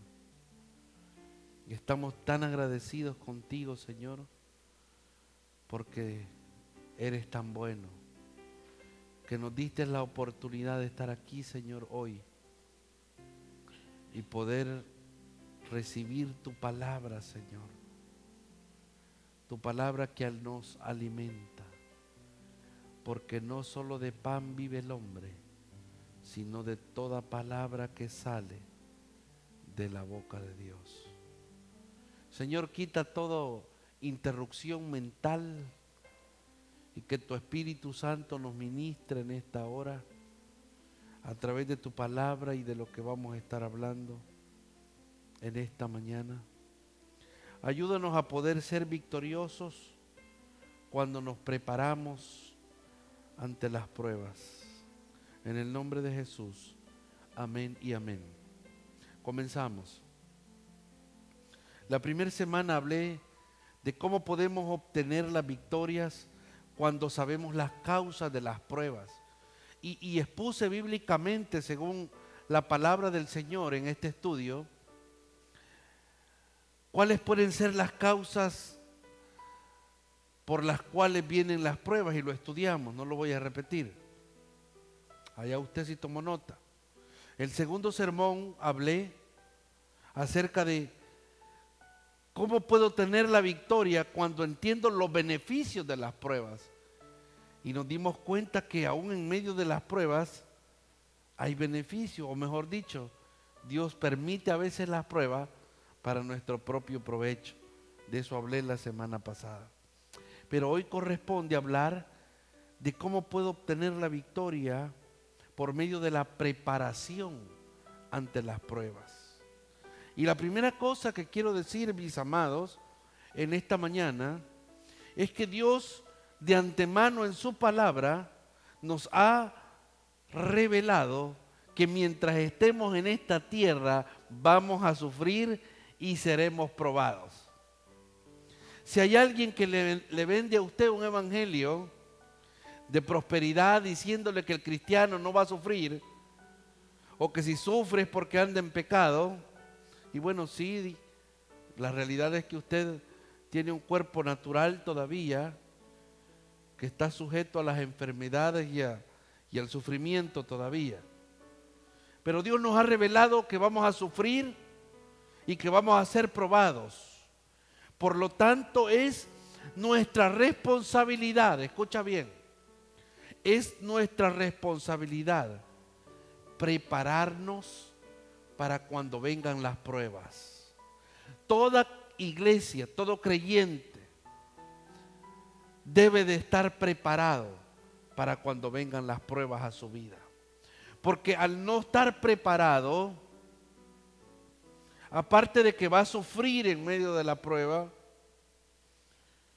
puede, como dijimos anteriormente, morirse en una depresión, de una enfermedad, por no entender algo tan básico que nos dice la Escritura, Dios tiene todo bajo control. Somos sus hijos y Él está pendiente de nosotros, ¿verdad? Pero como Él nos ha revelado que con todo y que Él es nuestro Padre, el que hizo los cielos y la tierra, que nos ama tanto que envió a su Hijo Jesús a morir por nosotros en la cruz del Calvario, nos ha revelado a pesar de todo ello que mientras estemos aquí vamos a sufrir y que vamos a ser probados. Él ya nos reveló eso en su palabra. Es decir, nos dio a conocer que nuestra vida no todo el tiempo será una vida placentera. Si es cierto, vamos a tener momentos alegres, momentos de gozo, pero hasta que no experimentemos el verdadero gozo que vendrá cuando Él aparezca en gloria y estemos con Él eternamente, nos daremos cuenta que nuestras alegrías de aquí temporales no fueron nada comparados a las que vamos a tener en aquel día con Él. Mientras tanto vamos a sufrir y es nuestra responsabilidad prepararnos para cuando vengan las pruebas. Y esto es muy importante lo que te voy a mencionar. Prepararse es muy diferente a estar ansioso. Cuando hablamos de cómo puedo obtener la victoria por la preparación ante las pruebas, quiero que entiendas que prepararte es muy diferente al estar ansioso. La pregunta sería, ¿es normal tener ansiedad? Bueno, mira, la ansiedad incluye sentimientos de angustia, de nerviosismo, de preocupación, porque vivimos en un mundo inestable donde toda la humanidad de alguna manera tiene ansia sobre alguna cosa. La Biblia señala al respecto que el rey David fue uno de los que experimentó estar angustiado. Y en el Salmo 13, versículo 2, el rey David, uno de los, el escogido de Dios, el llamado por Dios a gobernar a Israel, experimentó esto. Y prepararse para las pruebas no es lo mismo estar ansioso. El rey David escribió, ¿cuánto tiempo más estaré? ¿O hasta cuándo pondré consejos en mi alma? Con tristeza en mi corazón cada día. ¿Hasta cuándo será enaltecido mi enemigo sobre mí? Mire, cuando yo estoy hablando, no estoy diciendo prepararnos para las pruebas significa que todos los días vamos a estar diciendo cada mañana, ¿y ahora qué me va a venir? ¿Y ahora qué me va a pasar? El pastor nos dijo que somos victoriosos ante las pruebas al entender las causas, al entender los beneficios que hay, pero también me dijo, no menos importante, que me debo preparar. O sea que ya la Biblia de antemano me dice, en el mundo tendréis aflicción. Pero también me dice, no temáis, porque yo he vencido al mundo, dijo Jesucristo. Pero el ser humano en su naturaleza, aunque ha sido llamado por Dios y conoce la cobertura de Dios, sabe bien que en nuestra naturaleza siempre van a haber momentos de ansiedad. Prepararse no es lo mismo que estar ansioso. La ansiedad va a estar ahí, sin embargo, no todo el tiempo será un, un, buen amigo la ansiedad para nosotros. Y la ansiedad puede destruirnos y desviarnos del propósito de Dios, o bien nos puede animar para cumplir los propósitos de Dios. Fíjate que es bien interesante esto. ¿Por qué? Por ejemplo, cuando el apóstol Pablo sintió una especie de ansiedad por las congregaciones, se sintió animado a ir urgentemente para suplir las necesidades que tenían, es decir, el conocimiento de la palabra de Dios, es decir, que él iba a confortarles con la palabra porque estaban pasando momentos de crisis. La ansiedad puede ser un enemigo. La ansiedad se produce por cuestiones del pasado. Y el cristiano hoy en día está sufriendo mucha ansiedad. ¿Y saben qué es lo que alimenta la ansiedad? Lo que lo alimenta es el pasado. Porque todavía estamos tratando de resolver cosas que ya no están en nuestras manos. Por eso no vamos a poder controlar la realidad que estoy diciendo hoy. No me voy a poder preparar cuando venga la prueba si es que estoy ansioso por el pasado o por el futuro. Es decir, no voy a poder estar viendo con los ojos de Dios y con mi mente aclarada para poder resolver los problemas. Uno de los enemigos más terribles también que trae y vienen y son producto de la ansiedad son las inquietudes económicas. Proverbios capítulo 30, versículo 8 nos habla que esto nos puede producir una ansiedad. Proverbios capítulo 30, versículo 8 dice el sabio, vanidad y palabra mentirosa aparta de mí. No me des pobreza ni riqueza, manténme del pan necesario. Cuando alguien llega a este nivel, cuando alguien entiende lo que representa el tener la garantía de que Dios nos dará lo necesario, aprendemos a vivir sin angustia, sin estar ansiosos. El problema es, mis queridos hermanos, que como dije, la ansiedad se alimenta del pasado y del porvenir. Pero ¿quién sabe el día de mañana? ¿Quién de nosotros puede saber si mañana estaremos vivos? El único que sabe esas cosas es Dios. Por lo tanto, el Señor Jesucristo dijo, no se afanen por el día de mañana. Porque cada día trae su propio afán, su propia historia. Ustedes preocúpense por el hoy. Despreocúpense por el pasado. Ya pasó. No puedes regresar al pasado. No puedes seguir cargando las cosas que te vuelven ansiosa del pasado. Y Satanás, tu mente, tu pecaminosidad, no va a poder, no te va a permitir que te prepares para las pruebas, porque vas a estar viviendo todavía en cosas del pasado que te hacen estar ansiosa. Recuerdo aquella vez cuando no tuve para comer y qué hice. Y entonces ya no querés que te vuelva a pasar aquello que te pasó.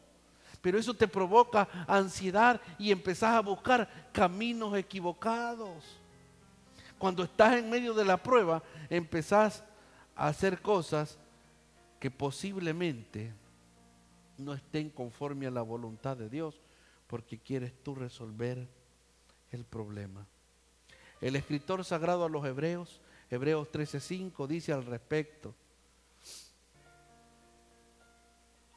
sean vuestras costumbres sin avaricia, contentos con lo que tenéis ahora, porque Él dijo, no te desampararé ni te dejaré. ¿Cuántos creen eso? De verdad, hermano. Si les dicen, si no tenés dinero hoy, fíjate a dónde te lo voy a plantear. Y te dicen, te voy a dar un trabajito ahorita de 200 dólares, pero no vayas a la iglesia. ¿Qué harías? y lee ese texto. la realidad de lo que expresamos debe de estar de acorde a lo que vivimos. Por eso es que para entender este tema de hoy, cómo puedo obtener la victoria en la preparación ante las pruebas, primero tengo que entender la diferencia entre prepararme y estar ansioso. cuando venga, ah, oh tengo que estar haciendo esto, tengo que estar haciendo lo otro. Pero lo que debemos de entender, como diría en este texto, a diferencia del dinero que puede fallar, Dios nunca decepciona a quienes confían en Él. Dios nunca va a decepcionarnos. ¿Saben lo que dijo el salmista? Para, que, para sellar esta parte de la ansiedad. Salmo 37, 25. Dijo David, joven fui, o sea, desde que era joven, y he envejecido, o sea, toda mi vida. Dice, y no he visto, ¿qué dice? Ni su descendencia que mendigue pan. ¿Vamos a vivir alguna vez libres de las ansiedades? Claro que sí, Apocalipsis 21.4. Pero yo yo no, te quiero nada más presentar nuestro futuro, ¿verdad? Pero te estoy hablando del hoy. Apocalipsis 21:4. Enjugará Dios toda lágrima de los ojos de ellos.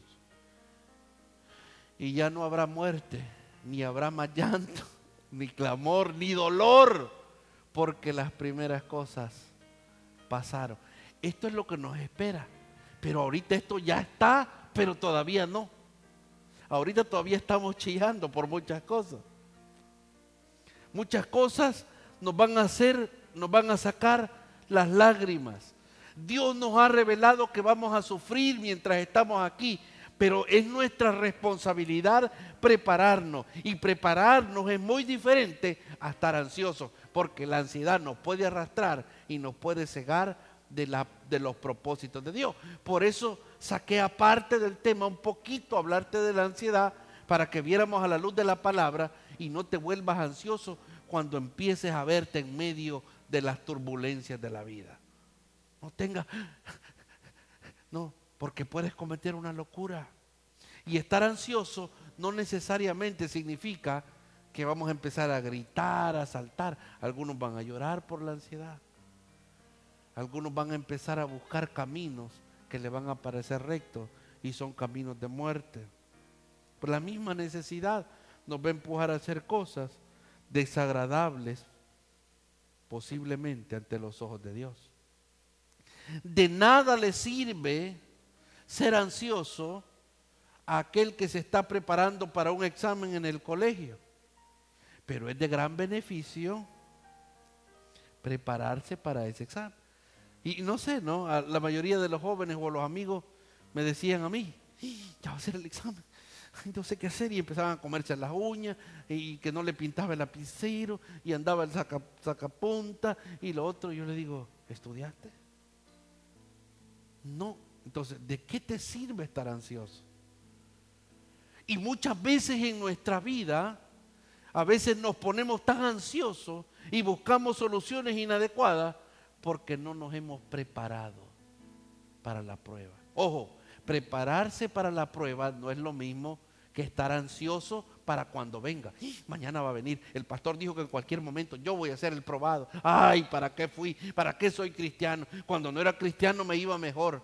Así dice la gente que ignora las promesas de Dios. Ya ve, entre más oro, por eso ya no voy a orar, pastor, porque Satanás más se ha metido conmigo. Este hombre más me regaña, antes no me regañaba. Hoy me exige la comida, antes no, porque estoy yendo a orar. Miren lo primero que dice. Qué ignorancia, digo yo. Porque estoy leyendo más la Biblia, estoy más empruebado, dice. No sé de dónde han sacado esa teología. No sé de dónde han sacado esa, ese pensamiento que no viene de parte de Dios. Porque el que más se mete en las cosas de Dios, más firme está ante las pruebas. Y no anda culpando, porque te busco Dios. Al contrario, parte de la preparación es lo que estamos aprendiendo hoy. No estar ansioso. De nada me sirve estar ansioso para un examen del colegio, pero es de mucho provecho que yo un día antes o una semana antes haya estudiado para dicho examen. Y de eso estoy hablando yo. Cuando nos encontramos en un aprieto, reaccionamos normalmente basados en los hábitos que tenemos. El motorista cuando va en el transporte colectivo, cuando va está a punto de tener un accidente, si le fallan los frenos, él trata la manera de lo que aprendió según sus hábitos y su experiencia, qué hacer con el autobús si le fallan los frenos. Es por este motivo que hacen muchos ejercicios en las escuelas de nuestros hijos, que nosotros les llamamos simulacros, porque los quieren preparar por si hubiese una prueba, es decir, un incendio.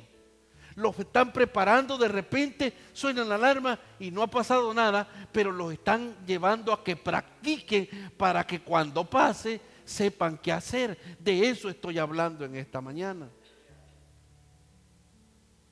De que si cuando venga el fuego, sepas qué hacer, cuál es la ruta, por dónde salir, a dónde están los extinguidores. ¿Sí? No, ay, desesperarte en medio de la prueba. Por eso es importante para ser victorioso ante las pruebas, conocer las causas, entender los beneficios en las pruebas y también para ser victorioso, cómo me debo de preparar ante las pruebas. La tensión, la, tensión, ¿no? Ustedes saben de que los que van hasta afuera de la Tierra a trabajar con los satélites y estas cosas, los llamados astronautas, cuando van hacia arriba y son lanzados, fíjense que la tensión arterial no se eleva mucho como la de cualquier ser humano. ¿Saben por qué? Porque han pasado meses y meses practicando. Si te tiraran a ti o a mí así, con medio que salga a más de 5 mil pies, ya sentís que vas a explotar. ¿Cuántos han volado en avión? no han sentido que casi los tímpanos le van a reventar, es porque no andamos todos los días. Pero los pilotos y las aeromosas, tranquilas. Y una gran dolor, ¿sí o no? Pasa, se siente la presión arriba, pero los astronautas no sienten porque han pasado meses practicando. Cuando ya les toca, ya está preparado su cuerpo, resiste las gravedades y todo ese tipo de cosas. Ahora surge la pregunta, ¿cómo entonces, pastor, podemos prepararnos para las pruebas? Dígame de una vez. Número uno, primer cosa que debes hacer para prepararte ante las pruebas. Confiar en Dios por medio de su palabra. Ah, esa ya me la sé. Te la puedes saber pero no la practicas. ¿Cómo me puedo preparar de antemano, pastor, cuando me ve en una prueba? Mira, al confiar en Dios por medio de su palabra. Una semilla requiere tiempo para que dé fruto, ¿sí o no? La palabra es como una semilla en nuestra vida. Y en uno se va a tardar, depende qué tipo de tierra seas, para usar la parábola del sembrador. Se va a tardar un poquito más, un poquito menos, dependiendo. Debemos de sembrar la palabra de Dios en nuestra mente antes que surjan las pruebas. Fíjate, esto es bien importante, porque es una medida de prevención. ¿Te has fijado que los, los médicos dicen, mire, preferimos trabajar con las cosas preventivas que cuando ya está enferma la persona, las inyecciones que son para curar? Porque la prevención sale menos costosa que ya cuando se ven en, en situaciones más difíciles. Lo mismo ocurre a la hora de las pruebas para los hijos de Dios. Dios nos manda que nos preparemos, no que estemos ansiosos. Y una de las cosas que nos da para prepararnos es que aprendamos a confiar. Y la confianza es como una semilla que va germinando en nuestro corazón. Y esto se va formando al estudiar cuando se siembra la palabra en nuestra mente antes de las pruebas. Y esto es una medida de prevención. Fíjate que el salmista lo llegó a entender. Salmo 119 versículo 11, el salmista dice lo siguiente al respecto, ¿no? Dice el salmista, mira, mira, esto es muy importante. En mi corazón, dice el salmista, he guardado tus dichos. ¿Para qué? Mira, si es que si él no hubiera guardado la palabra de Dios en su corazón, no fuera el David que conocemos de la Biblia. Jesucristo dijo que él era conforme al corazón de Dios. Pero es que había algo y era esta la clave de David. La clave de David era que al final él conocía la palabra. Cuando se veía angustiado en los momentos más críticos, él dice cosas como, Jehová es mi pastor, nada me faltará, decir. ¿Y usted cree que ese tipo de cosas, de palabras de David, surgen de una persona que ha estado en el palacio con riqueza? No, papá. Cuando él escribe eso es porque él sabe y estuvo en momentos críticos. Mire, en la Biblia, después de Jesús, uno de los que más sufrió, juntamente con Pablo, pero del Antiguo Testamento, fue David. David sufrió, escucha bien, que su mismo hijo le quería quitar el reino. Es más, él por no meterse y no matar al hijo, mejor se fue corriendo y le dejó todo al hijo. Pues, por no pelear, por el amor a su... ¿Qué padre no haría? Pero imagínate que tu hijo te quiera matar. ¿Te puedes imaginar? ¿Te puedes imaginar a Emanuel buscándote así como matar? No, hombre, ¿cómo va a ser? Pues eso le pasó. Y él dice, en mi corazón he guardado tus dichos. O sea, una medida preventiva antes de la prueba es aprender a confiar en Dios por medio de la palabra. Pero ¿cómo voy a confiar en Dios por medio de la palabra si no la he sembrado en mi vida? Este hombre ya estaba allí, en mi corazón la guardé tu palabra y por eso, porque no quiero pecar contra ti. Cuando venga la prueba yo me preparo sembrando la palabra, confiando en la palabra. Porque entre más palabra hay en mi corazón, menos probabilidades hay que yo le falle a Dios. Porque el Espíritu Santo, aprendíamos en la escuela dominical, nos estará recordando las cosas donde no debemos andar. Y la, y la manera en que va a ser es recordándonos su palabra. Por lo tanto, me preparo yo confiando en la palabra de Dios, que debe de ser sembrada porque es una medida de prevención.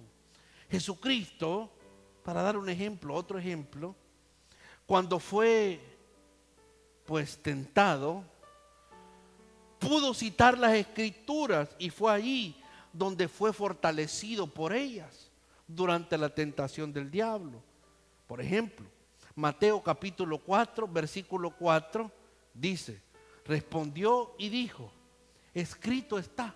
Mira, Jesús está diciendo porque Porque él tenía la palabra en su corazón.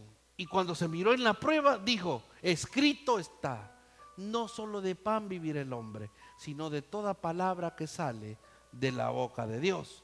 En ese mismo capítulo, fíjate bien, en ese mismo capítulo, pero en el versículo 7, Jesús, ahí mismo en la misma tentación, pero hasta el versículo 7 dice, Jesús le dijo otra vez, escrito está, también le dice, no, no tentarás al Señor tu Dios. Y para no bastar, porque le buscaba por un lado, le buscaba por el otro, le dice en el versículo 10, en el versículo 10 le dice, entonces Jesús le dijo, vete Satanás, porque escrito está, al Señor, escrito está, al Señor tu Dios adorarás y a Él solo servirás. Entonces, una medida es cómo me preparo para las pruebas, es al confiar en la palabra de Dios, al sembrarla como una semilla que produzca fruto, como una medida preventiva, no hasta que ya estoy allí, sino yo ya tengo la palabra que me fortalece. Si quiero ser victorioso en medio de la prueba, debo de aprender a prepararme. ¿Y cómo me preparo? Confiando en la palabra, sembrando la palabra en mi corazón. Entre más palabra de Dios tenga, me volveré más fuerte, porque son las promesas de Dios nuestra fuente de poder. Son las promesas que Dios hace a sus hijos lo que nos hace poderosos, nos hace victoriosos en Él. No podemos generar esta energía espiritual sin la ayuda de la palabra. Esa fortaleza espiritual como el búfalo no la pudiéramos tener en el momento de la prueba si no fuera la palabra la que nos empuja. Hay que dedicar tiempo al estudio de los mensajes de Dios. Porque Él en la Biblia nos dejó muchos hombres que nos pueden inspirar, que nos puede recordar Dios posiblemente lo que nosotros estamos pasando. Ahí tenemos el caso tan popular de Job. ¿Quién sufrió más que ese hombre? Si yo me encuentro en una situación tipo Job, aunque lo dudo, ese sí sufrió, hombre. Todos los... No, no, no podría yo soportar todo lo que soportó Job. Así que Dios no me daría esa carguita. Tenga misericordia de mí. No sé. Y si me la daría, yo creo que me daría esa misma fortaleza de Job. Porque Él no da cargas a quien no las puede llevar. Y yo así como soy de debilucho, no, hombre. A la par de Job me muero. Pero cuando leemos esta, esta escena del Dios de Job, que ni conocía muy bien y nosotros que ahora ya no solo le conocemos, vive en nosotros el Espíritu Santo, aprendimos en la escuela dominical, está ahí. O sea, ya no solo de oída, ahora te vemos. Y te vemos todos los días. Porque tú has dicho que somos tu templo y tu morada. Y cuando el hermano José decía en la escuela dominical, se imagina que antes era el templo de Salomón, donde se supone que estaba la, presencia allá con Moisés en el, en el tabernáculo de Moisés y que tenía todo el incienso y todo. Y ahora ya no es aquel glorioso templo, aquel glorioso santuario. Tú eres el templo del Espíritu. Y imagínate la magnitud. Antes habitaba allí la presencia y ahora habita en este cuerpo gordito. ¿Podés creer eso? Tú sabes la gloria que tenía el templo de Salomón. Cuando ves la descripción, cómo lo hicieron de Uri, esto y allá. Y ahora, tú eres el templo del Espíritu Santo. No, hermano, eso es glorioso. Si tú, así como estás, de fellito, eres el templo del Espíritu Santo. Eso es glorioso. Eso es maravilloso. Fueron las palabras de Dios las que nos dan la garantía para prepararnos para las pruebas. Vemos el caso de David. Si tú lees desde el Salmo 1 hasta el último Salmo, te vas a dar cuenta que cada canto fue motivado primero por el sufrimiento. Los que dedican a la adoración no piensen que van a estar libres de sufrimiento. Los que nos dedicamos a la palabra, los que servimos a Dios, porque es ahí donde va a inspirar Dios, porque es ahí donde nos va a recordar, estoy contigo, siempre estaré contigo. Si David los mejores salmos los cantó en, los momentos más críticos de su vida. Sí. Léelos con, con esta lupa y te vas a dar cuenta. Mira la carta del apóstol Pedro a la iglesia en medio de la persecución.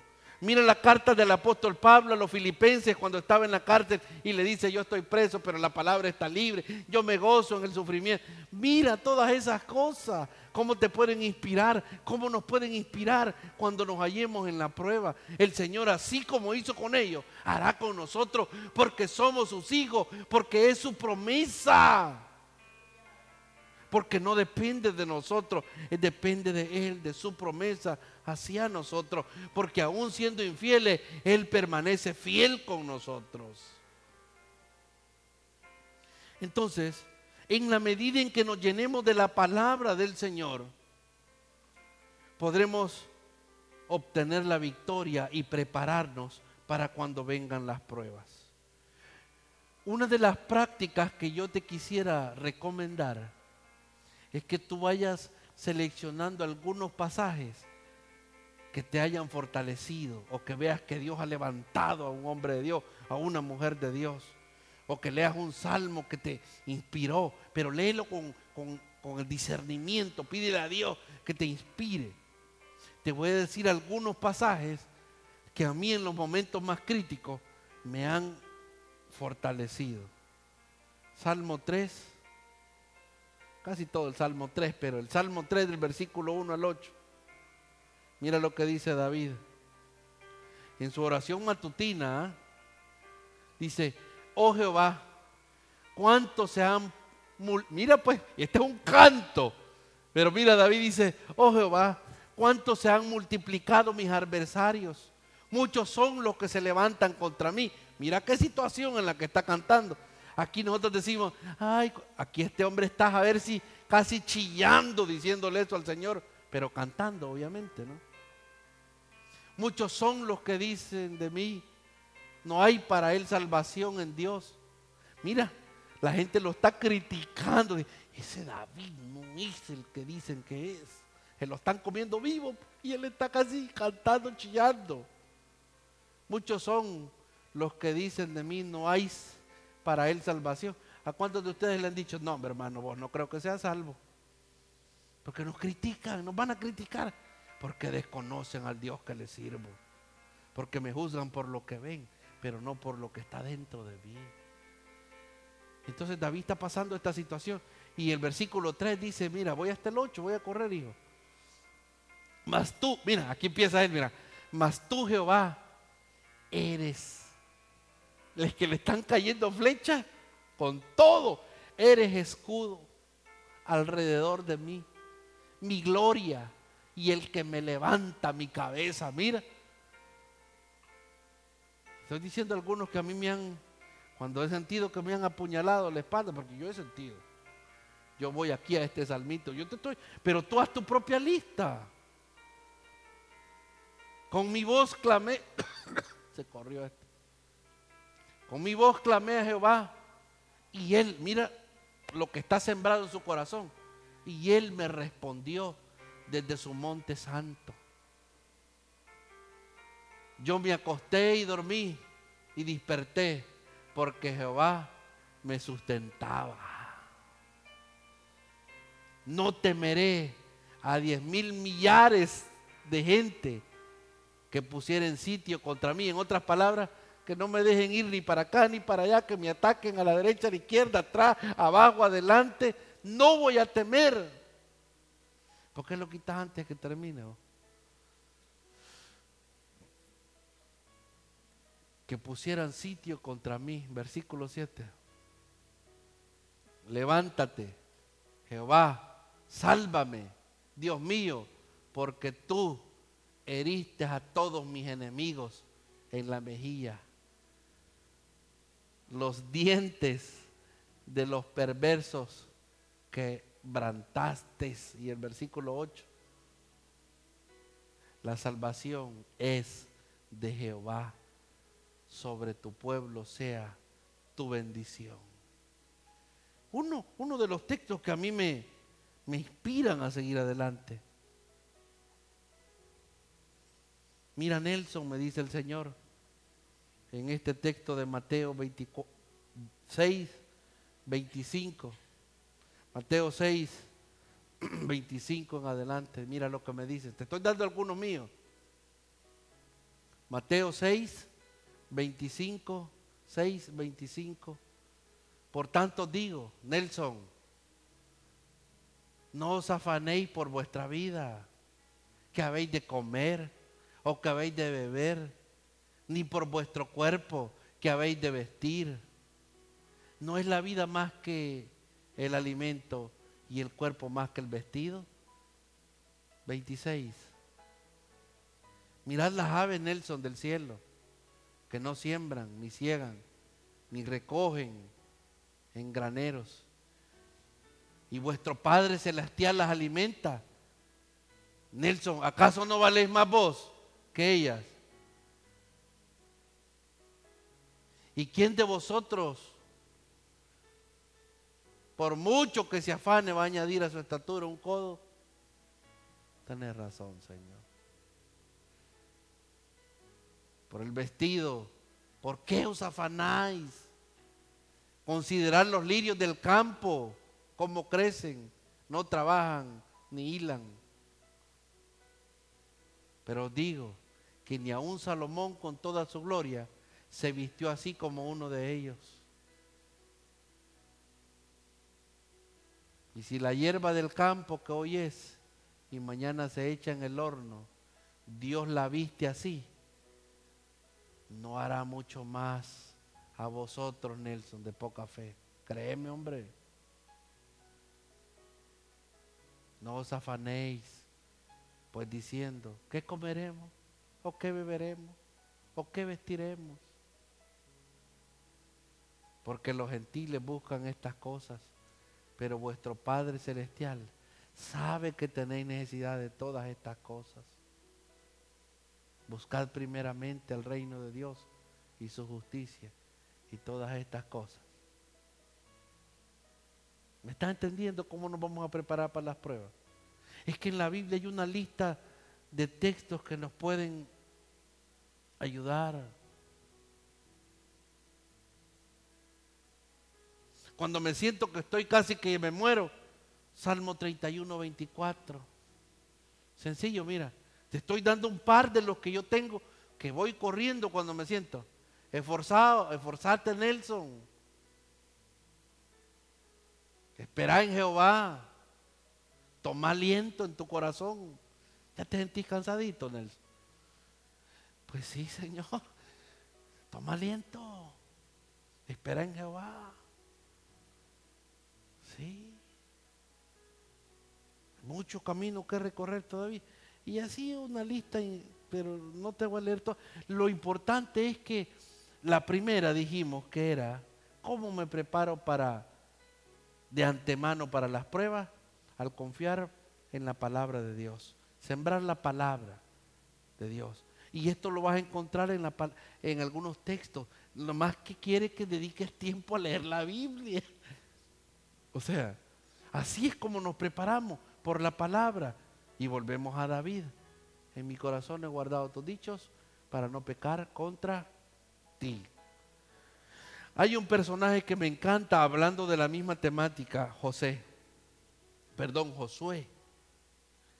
Porque él se fortaleció al considerar las promesas de Dios cuando iba a ir a la batalla. ¿Y saben qué recordó Josué? Para irse a meter a la batalla con todo. Josué 1.9. Otro texto poderosísimo para poder vencer. Josué 1.9. Mira que te mando que te fuerces. A ver quién agarra este texto para usted hoy. Y que sea valiente. Dejate de niñería. No temas ni desmayes. Porque Jehová tu Dios está contigo donde quiera que vayas. ¿Quién no se fortalece cuando me dicen va Dios contigo? ¿A quién le vas a temer? ¿Cuál es el miedo? Ay, pero si supiera lo que pasé, si está Dios contigo, entendé Y antes que vengan, recuerda que Él está contigo. Porque Dios promete estar más cerca y más disponible aun cuando estamos en medio de los problemas. Salmo 46, 1. Dice el salmista, me encanta porque los salmos vienen casi de las pruebas. Dios es nuestro amparo y fortaleza, nuestro pronto auxilio en las tribulaciones. Y nos recomienda en el versículo 2, mira, escúchame esto, cuando vengan, por tanto no temeremos, aunque la tierra sea removida y se traspasen los montes al corazón del mar. Versículo 3 nos dice, aunque bramen y se turben las aguas y tiemblen los montes a causa de la braveza. El 4, del río sus corrientes alegran la ciudad de Dios, el santuario de las moradas del Altísimo. Dios está en medio de ella, no será conmovida. Dios la ayudará y la clareará y clareará la mañana. Bramaron las naciones, tutubiaron los reinos. Dio él su voz y se derritió la tierra. Jehová de los ejércitos está con nosotros. Nuestro refugio es el Dios de Jacob. ¿Qué más querés?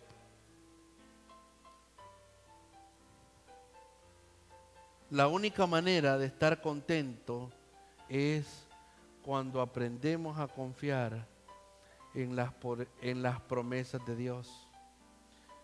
Hebreos 13, 5 y 6 dice, sean vuestras costumbres sin avaricias, contentos con lo que tenéis ahora, porque Él dijo, no te desampararé ni te dejaré. Escucha lo que te dice el Señor. De manera que podemos decir confiadamente, el Señor es mi ayudador, no temeré lo que me pueda hacer el hombre.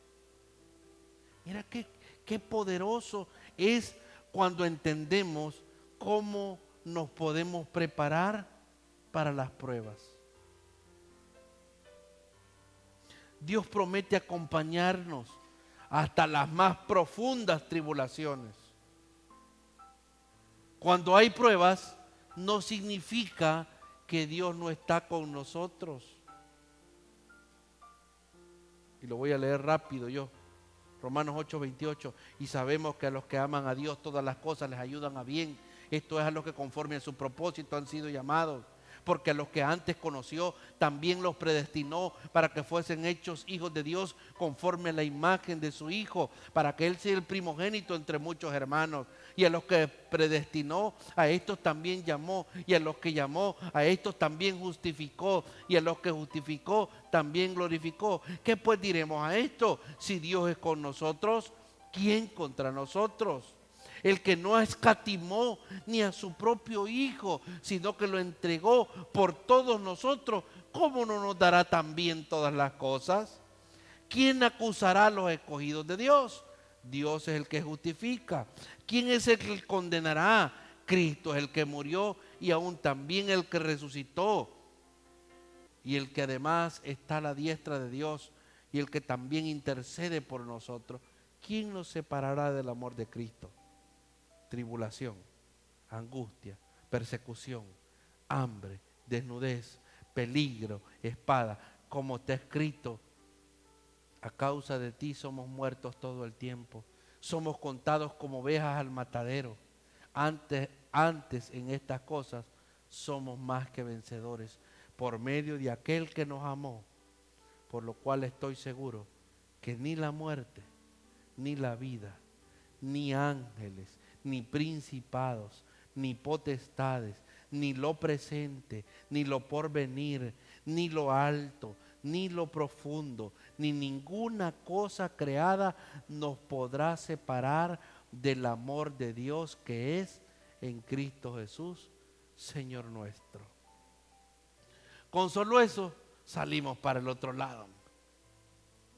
Casi del mismo infierno. De veras, no, si, aquí me dice que nada. Me separa del amor de Dios. En otras palabras, el amor que Dios siente por mí es tan real, tan puro, tan santo, tan sublime, que debo de estar con la garantía que Él me amó de tal manera que dio a su Hijo.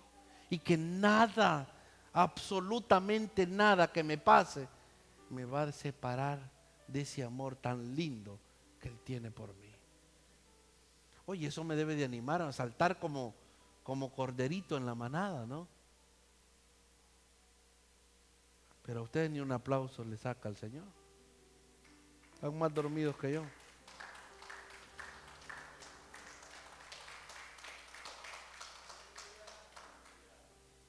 Entonces, cuando hay pruebas no significa que Dios no esté con nosotros.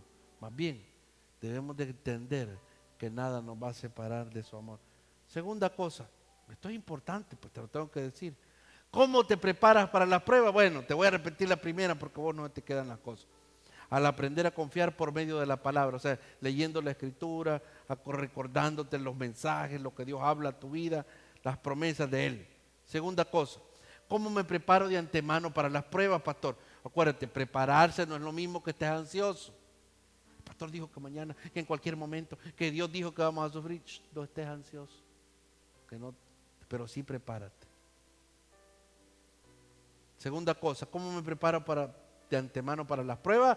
Número dos, te preparas para la prueba cuando confías en Dios por medio de la oración. Oh, y esto ya me lo sabía, Mentira. Y quizás sí, pero no desde esta perspectiva. ¿Cómo me preparo de antemano para las pruebas? Bueno, al confiar por medio de la oración. Mira, durante una tormenta no es la mejor ocasión para aprender a navegar un barco. Vamos a la playa y está el huracán, te voy a enseñar a manejar un barco. No es el mejor momento durante la tormenta. No te puedo ir a enseñar a manejar si está lloviendo. Aquí se inunda. No puedo. No es el mejor momento para enseñar a manejar. Para aprender a orar tampoco no es el mejor momento hasta que ya estás metido en la prueba.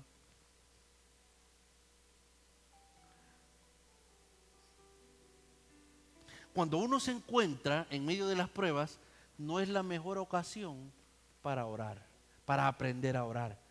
Significa entonces que cuando lleguen las crisis más difíciles de mi vida, yo debo de estar ya enseñado cómo hablar con Dios y cómo Él me habla a mí. Entonces, si yo quiero ser victorioso y prepararme de antemano, voy a trabajar en la prevención, lectura de la palabra y oración. Y cuando ya me ve en la situación, ya estoy listo cómo defenderme. Espada y escudo, espada y escudo. ¿Me están entendiendo?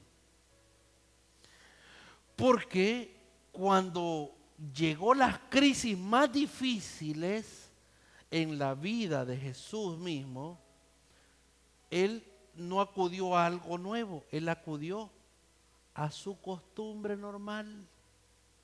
Lucas capítulo 22, versículo 39 y 40 dice, mira lo que dice, y saliendo se fue como solía, o sea, no es que fue por primera vez, Lucas capítulo 22, versículo 39 al 40.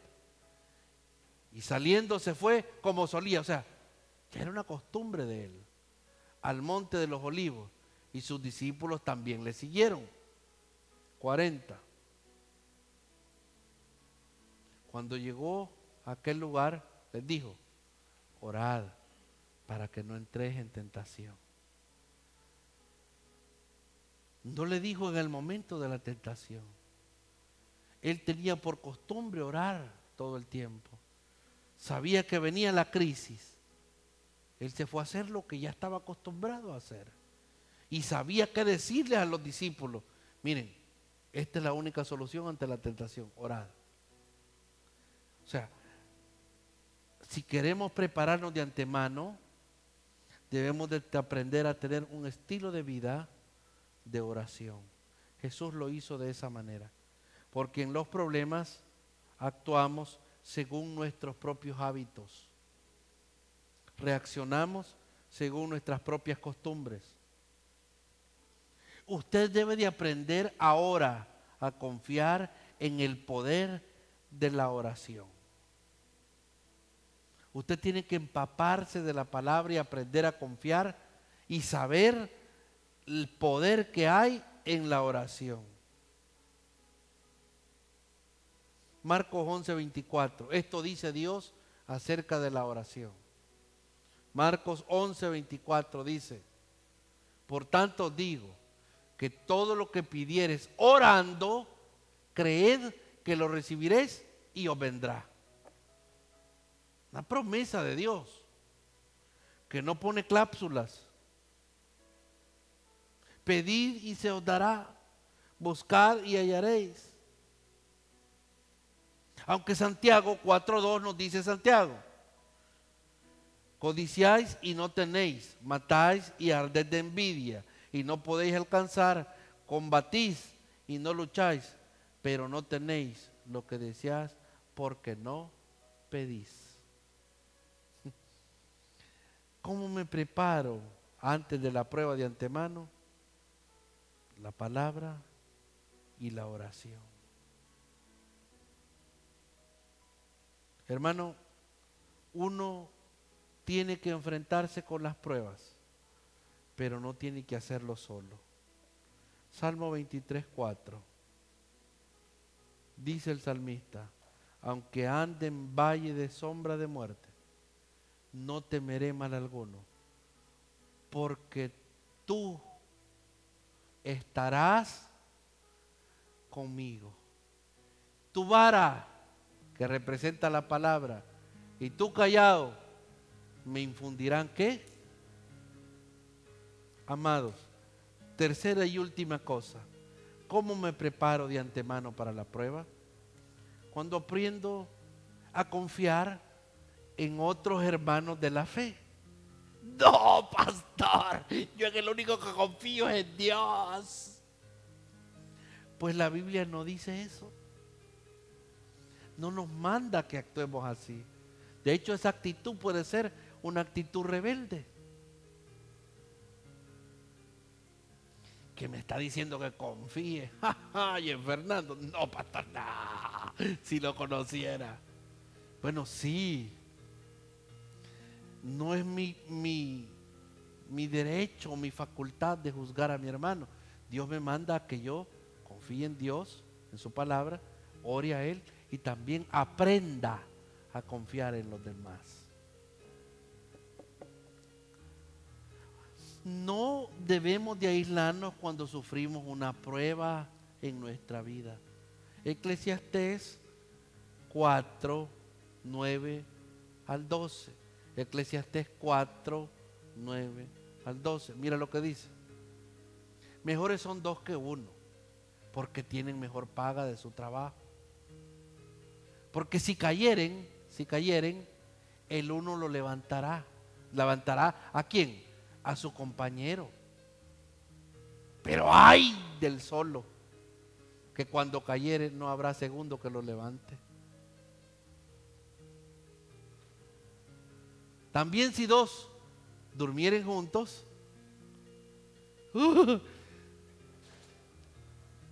se calentarán mutuamente. Más, ¿cómo se calentará uno solo? Dos. Y si alguno prevaleciere contra uno, dos resistirán. Cordón de tres dobleces no se rompe pronto. Qué hermoso. Ah. Mejores son dos que uno. Aún, mis amados, Jesús necesitó, o más bien quiso, no voy a poner necesitó porque él no necesitaba nada, pero quiso, quiso, en determinado momento, apoyo moral y apoyo espiritual de quienes creen, de sus discípulos. Sí, de esos que no estaban ni bien preparados Jesucristo mismo en un tiempo decidió recibir, quiso recibir apoyo moral y espiritual de sus discípulos. ¿No me creen? Mateo 26, Mateo 26, 36 en adelante. Mira lo que dice la Biblia. Entonces llegó Jesús con ellos a un lugar que se llamaba Getsemaní y dijo a sus discípulos, sentaos aquí, entre tanto que voy allí y oro. Eh, no los necesito, va, quédense aquí, va. Según, pero espérate. Y tomando a Pedro, de, de confianza, y a los dos hijos de Zebedeo, o sea, Juancito, ¿va? el apóstol Juan, a los hijos del trueno, comenzó, mire, aparte a ellos tres, mire, Jesús se les comenzó a entristecerse y angustiarse en gran manera. Entonces Jesús les dice,